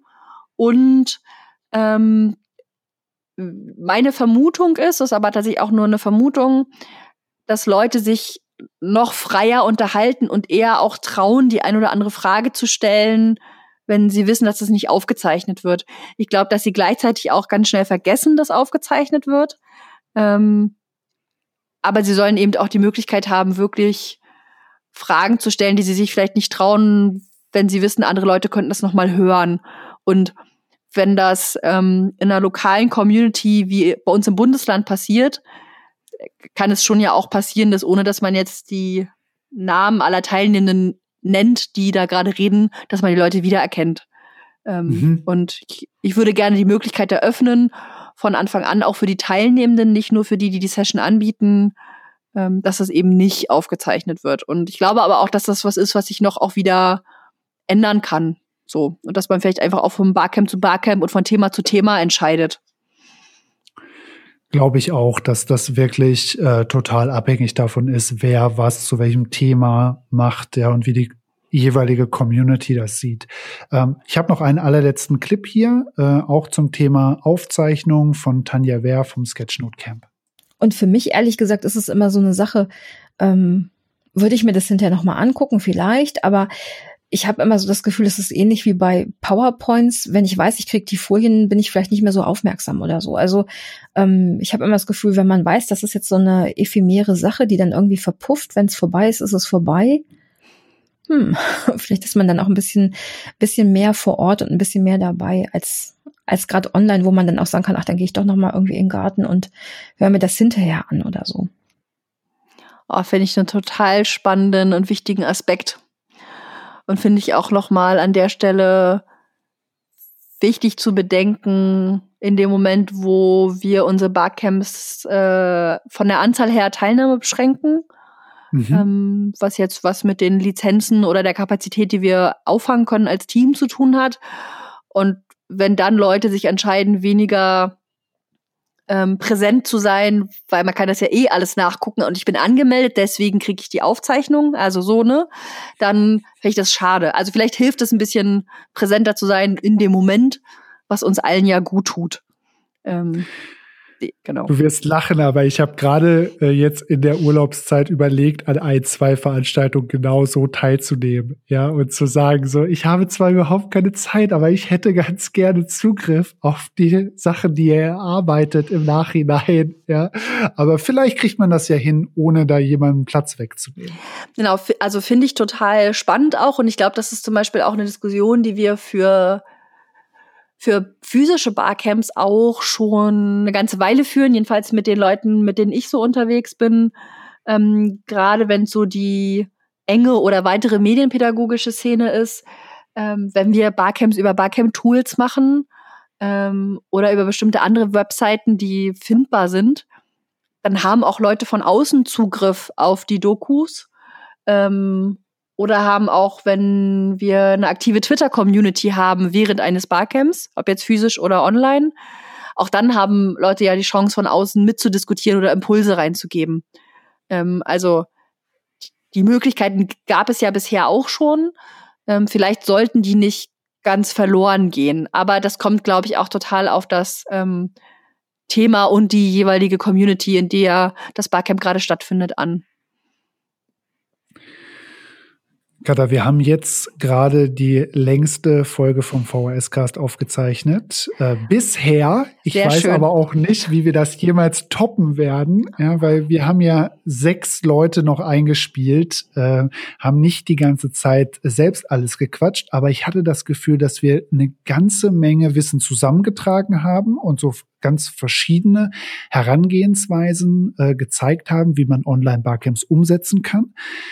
Am Ende ist es wahrscheinlich doch wieder das gute alte kommt drauf an, ja, äh, dass man hier anwendet ja, und genau überlegt, was für den eigenen Fall, für die eigene Community, für die Veranstaltungsform, die man vorhat, äh, denkbar, machbar und möglich ist. Aber ich glaube, wir haben da eine ganze Menge gute Tipps mitgegeben, was man dann alles und wie man es dann auch nutzen kann. Hm. Wir haben noch einen Punkt nicht besprochen. Katha, was ist denn das? Denn die Abschlussrunde. Also ein bisschen ah. was haben wir schon erzählt, aber wenn ich hier so reingucke, haben wir über den Abschluss und so Feedback-Sachen noch nicht gesprochen. Ah, Finde ich total wichtig. Gut, dass du es nochmal sagst. Ja, sonst wären wir ja einfach hier aus diesem Podcast rausgestolpert, wie man dann auch aus einem Barcamp rausstolpert, ohne eine vernünftige Abschlussrunde gemacht zu haben. Ja. Und das kann ich schon mal vorwegschicken für alle, die jemals zu physischen Barcamps fahren. bucht bitte einen Zug später, bleibt bis zum Schluss. Mhm. Es ist wirklich schön, gemeinsamen Abschluss zu haben. Und den versuchen wir und machen wir natürlich auch äh, in Online-Barcamps. Bei uns haben wir das so gemacht, dass es eben genau um 17 Uhr nochmal die Möglichkeit gab für die Abschlussrunde. Alle sind nochmal auf die Erde gekommen in unseren Plenumsraum und da einfach nochmal Sachen zusammengefasst, noch ein paar wichtige zentrale Informationen mitgegeben.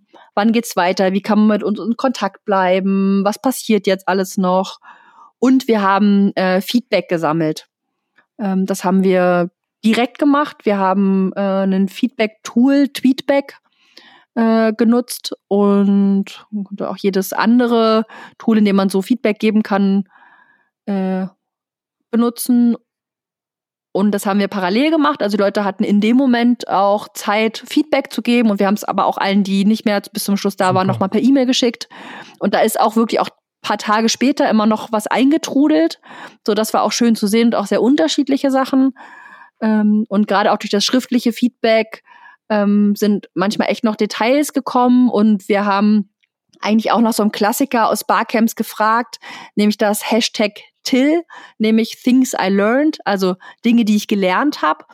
Und ähm, das finde ich auch nochmal eine gute Frage. Also so ähnlich wie wir am Anfang versuchen, gute Fragen zum Kennenlernen und Eisbrechen zu stellen, es ist auch gut zum Ende Fragen zu stellen, auf die die Leute mehr sagen als, oh, fand ich total toll oder, naja, war halt irgendwie, sondern ich finde aus den Feedbacks, die die Teilnehmenden geben zu, was habe ich denn gelernt, was nehme ich tatsächlich mit, ähm, kann ich als Organisatorinnen und Organisatoren noch mal ganz viel rauslesen ja. ähm, was wirklich wichtig war. Und wenn dann, und das wurde äh, tatsächlich zurückgemeldet mit denen, ich habe mich an die Hand genommen gefühlt und die kulturellen Beiträge und die Musik und ach, das war irgendwie schön, denke ich so, es waren auch die kleinen Dinge, ähm, die auch wahrgenommen wurden und die dann auch bestärken, weiter genau solche Sachen äh, auch zu machen und auch daran zu denken und eben nicht nur vier aneinandergereihte Videokonferenzen als Barcamp zu verkaufen. Mhm. Super wichtig. Und dann haben wir ja eben auch schon einmal ähm, kurz oder immer wieder kurz angerissen, was dann nach dem eigentlichen Barcamp passiert. Du hast eben von der Session-Doku gesprochen, die nochmal zusammengefasst wird, verschickt. Man schickt vielleicht noch Goodies, man äh, sagt nochmal, das und das ist noch fertig geworden, Leute, schaut euch an. Beim Lenners All-Star Camp gab es zum Beispiel ein Video, was jetzt eine Woche später fertig geworden ist, was äh, dann angekündigt wurde und äh, gezeigt. Und das war, äh, finde ich, auch immer noch ganz gut, dann nochmal weiter das an die Leute ranzutragen oder weiter im Gespräch zu bleiben und dann nochmal zu erinnern, ah, okay, äh, ich wollte da ja vielleicht nochmal in die Session-Doku reingucken oder mich mit der oder äh, demjenigen nochmal vernetzen. Also da das so langsam ausklingen zu lassen, mhm. finde ich hier nochmal einen, einen wichtigen Punkt. Und einfach auch das nochmal zu nutzen, ähm, um vielleicht wirklich ähm, Events und Veranstaltungen, die dann folgen oder so Momente, wo man einfach als Gruppe nochmal zusammenkommen kann, zu promoten oder zumindest auch vage mhm. anzukündigen. Und es kommt ja immer darauf an, was für ein Barcamp man gerade macht. Also vielleicht hat man einfach auch ein Spezialthema, zu dem trifft man sich und dann ist auch gut. So, dann gibt's hinterher noch ein bisschen Austausch. Ein paar Leute schreiben vielleicht Blogartikel und das ist schön. Und ich kann aber bei uns sagen, also weil das, weil auch unser Barcamp ja aus einem Community, wir wollen voneinander lernen, Gefühl entstanden ist, ähm, dass wir jetzt auch dranbleiben und einfach ähm, mehr Sachen noch ähm, auf die Beine stellen und versuchen, wie kann man die, die Zielgruppe einfach noch und die Teilnehmenden noch mehr miteinander vernetzen, was braucht es da auch noch und da jetzt einfach auch mit Teilnehmenden noch weiter auch reden können. Also das ist jetzt nicht nur ein Event, was wir gemacht haben und das hat gut funktioniert, sondern eher war das so ein bisschen der Auftakt zu was, was ähm, uns noch viel beschäftigen wird, aber in einem äh, ganz positiven Sinn. Katha, guck gemeinsam mit mir nochmal ins Dokument. Haben wir jetzt alle Punkte abgearbeitet, die wir besprechen wollten? Ja, es sei also Fazit noch vielleicht. Aber sonst haben wir es, glaube ich. Kannst du denn jetzt ein Fazit ziehen nach sechs mindestens sechs bis zwanzig teilgenommenen Online-Barcamps und einem selbst durchgeführten. Möchtest du noch weitere 20 plus Online-Barcamps machen oder was ist da gerade dein aktuelles Fazit? Äh, meine Barcamp-Liebe ist gewachsen. Das kann ich sagen.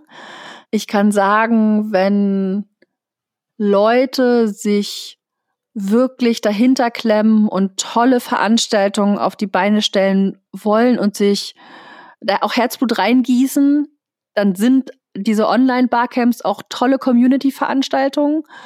Ähm, und es funktioniert zu einem ganz großen Teil dieses Gefühl, was, äh, wenn man auch Leute schon kennt, ähm, das nochmal rüberbringen kann. Also das funktioniert, wenn man da selber Bock drauf hat. Ich glaube, das ist das Wichtigste. Man muss, wenn man so ein Barcamp online organisiert, selber Lust drauf haben und auch so ein bisschen so ein, ey, wir probieren das jetzt aus, wir machen jetzt einfach mal.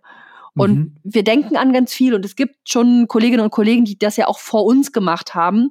Und von denen gucken wir ab, mit denen beraten wir uns. Die fragen wir, was gut gelaufen ist. Andere Leute können sich jetzt diesen Podcast anhören, um rauszufinden, woran kann man denken.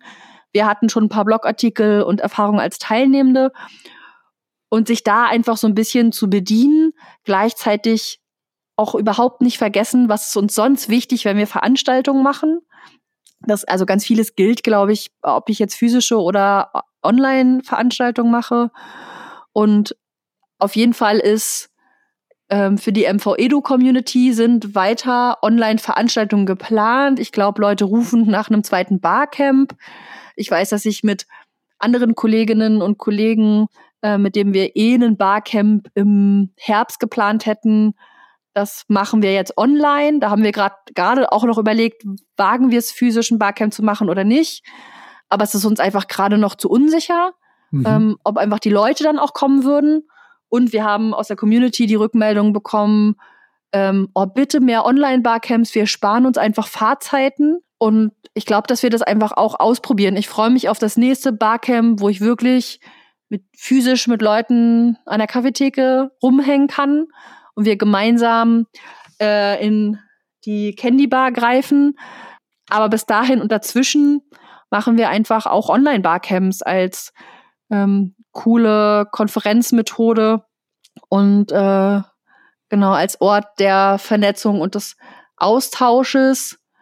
Äh, und ich glaube, das funktioniert gut. Katha, vielen herzlichen Dank. Bevor wir jetzt die zwei Stunden knacken hier in diesem Podcast ja, oder zumindest in die Nähe kommen, sage ich vielen herzlichen Dank für äh, deine Zeit. Danke, dass ich da sein durfte. Und dass wir das hier gemeinsam mit den vielen Clips, die wir zusammengesammelt hatten, ähm, so gut und strukturiert über die Bühne äh, bekommen haben. Äh, tausend, tausend Dank dafür. Ich hoffe, das hat jetzt jemand auch bis zu Ende gehört. Ja, wenn Sie das gemacht haben, geben Sie mal drei Daumen hoch. Das sehe ich allerdings nicht. Katha kann das auch nicht sehen. Ähm, dann machen Sie mal was, was wir mitbekommen. Und zwar beim Podcast ist es total super, den zu abonnieren, Bewertungen abzugeben und am liebsten freuen wir uns natürlich über fünf Sterne Bewertungen. E-Mails schreiben ist auch immer eine gute Idee und Rückmeldung geben. Und ich finde auch einfach in sozialen Netzwerken, da wo ihr gerade seid, äh, über den Podcast reden und ihn auf jeden Fall an Leute weiterempfehlen, ähm, die vielleicht auch ein Online-Barcamp organisieren wollen oder sich mit dem Gedanken rumschlagen oder auch vielleicht an die Leute schicken, die Barcamps fördern sollten und wollten, ähm, die kriegen vielleicht auch mit, was so ein Barcamp eigentlich sein kann und was da für alles möglich ist. Und auch, dass da Arbeit dahinter steckt, die im besten Fall honoriert werden kann. Katha, vielen herzlichen Dank äh, für diesen kleinen Werbeblock zum Ende. Und dann bleibt mir nichts anderes übrig, als zu sagen, vielen, vielen herzlichen Dank, dass Sie sich die ganze Folge angehört haben. Wünsche äh, die beste Zeit und genießen Sie es, lernen Sie weiter und bis dahin. Tschüss. Tschüss.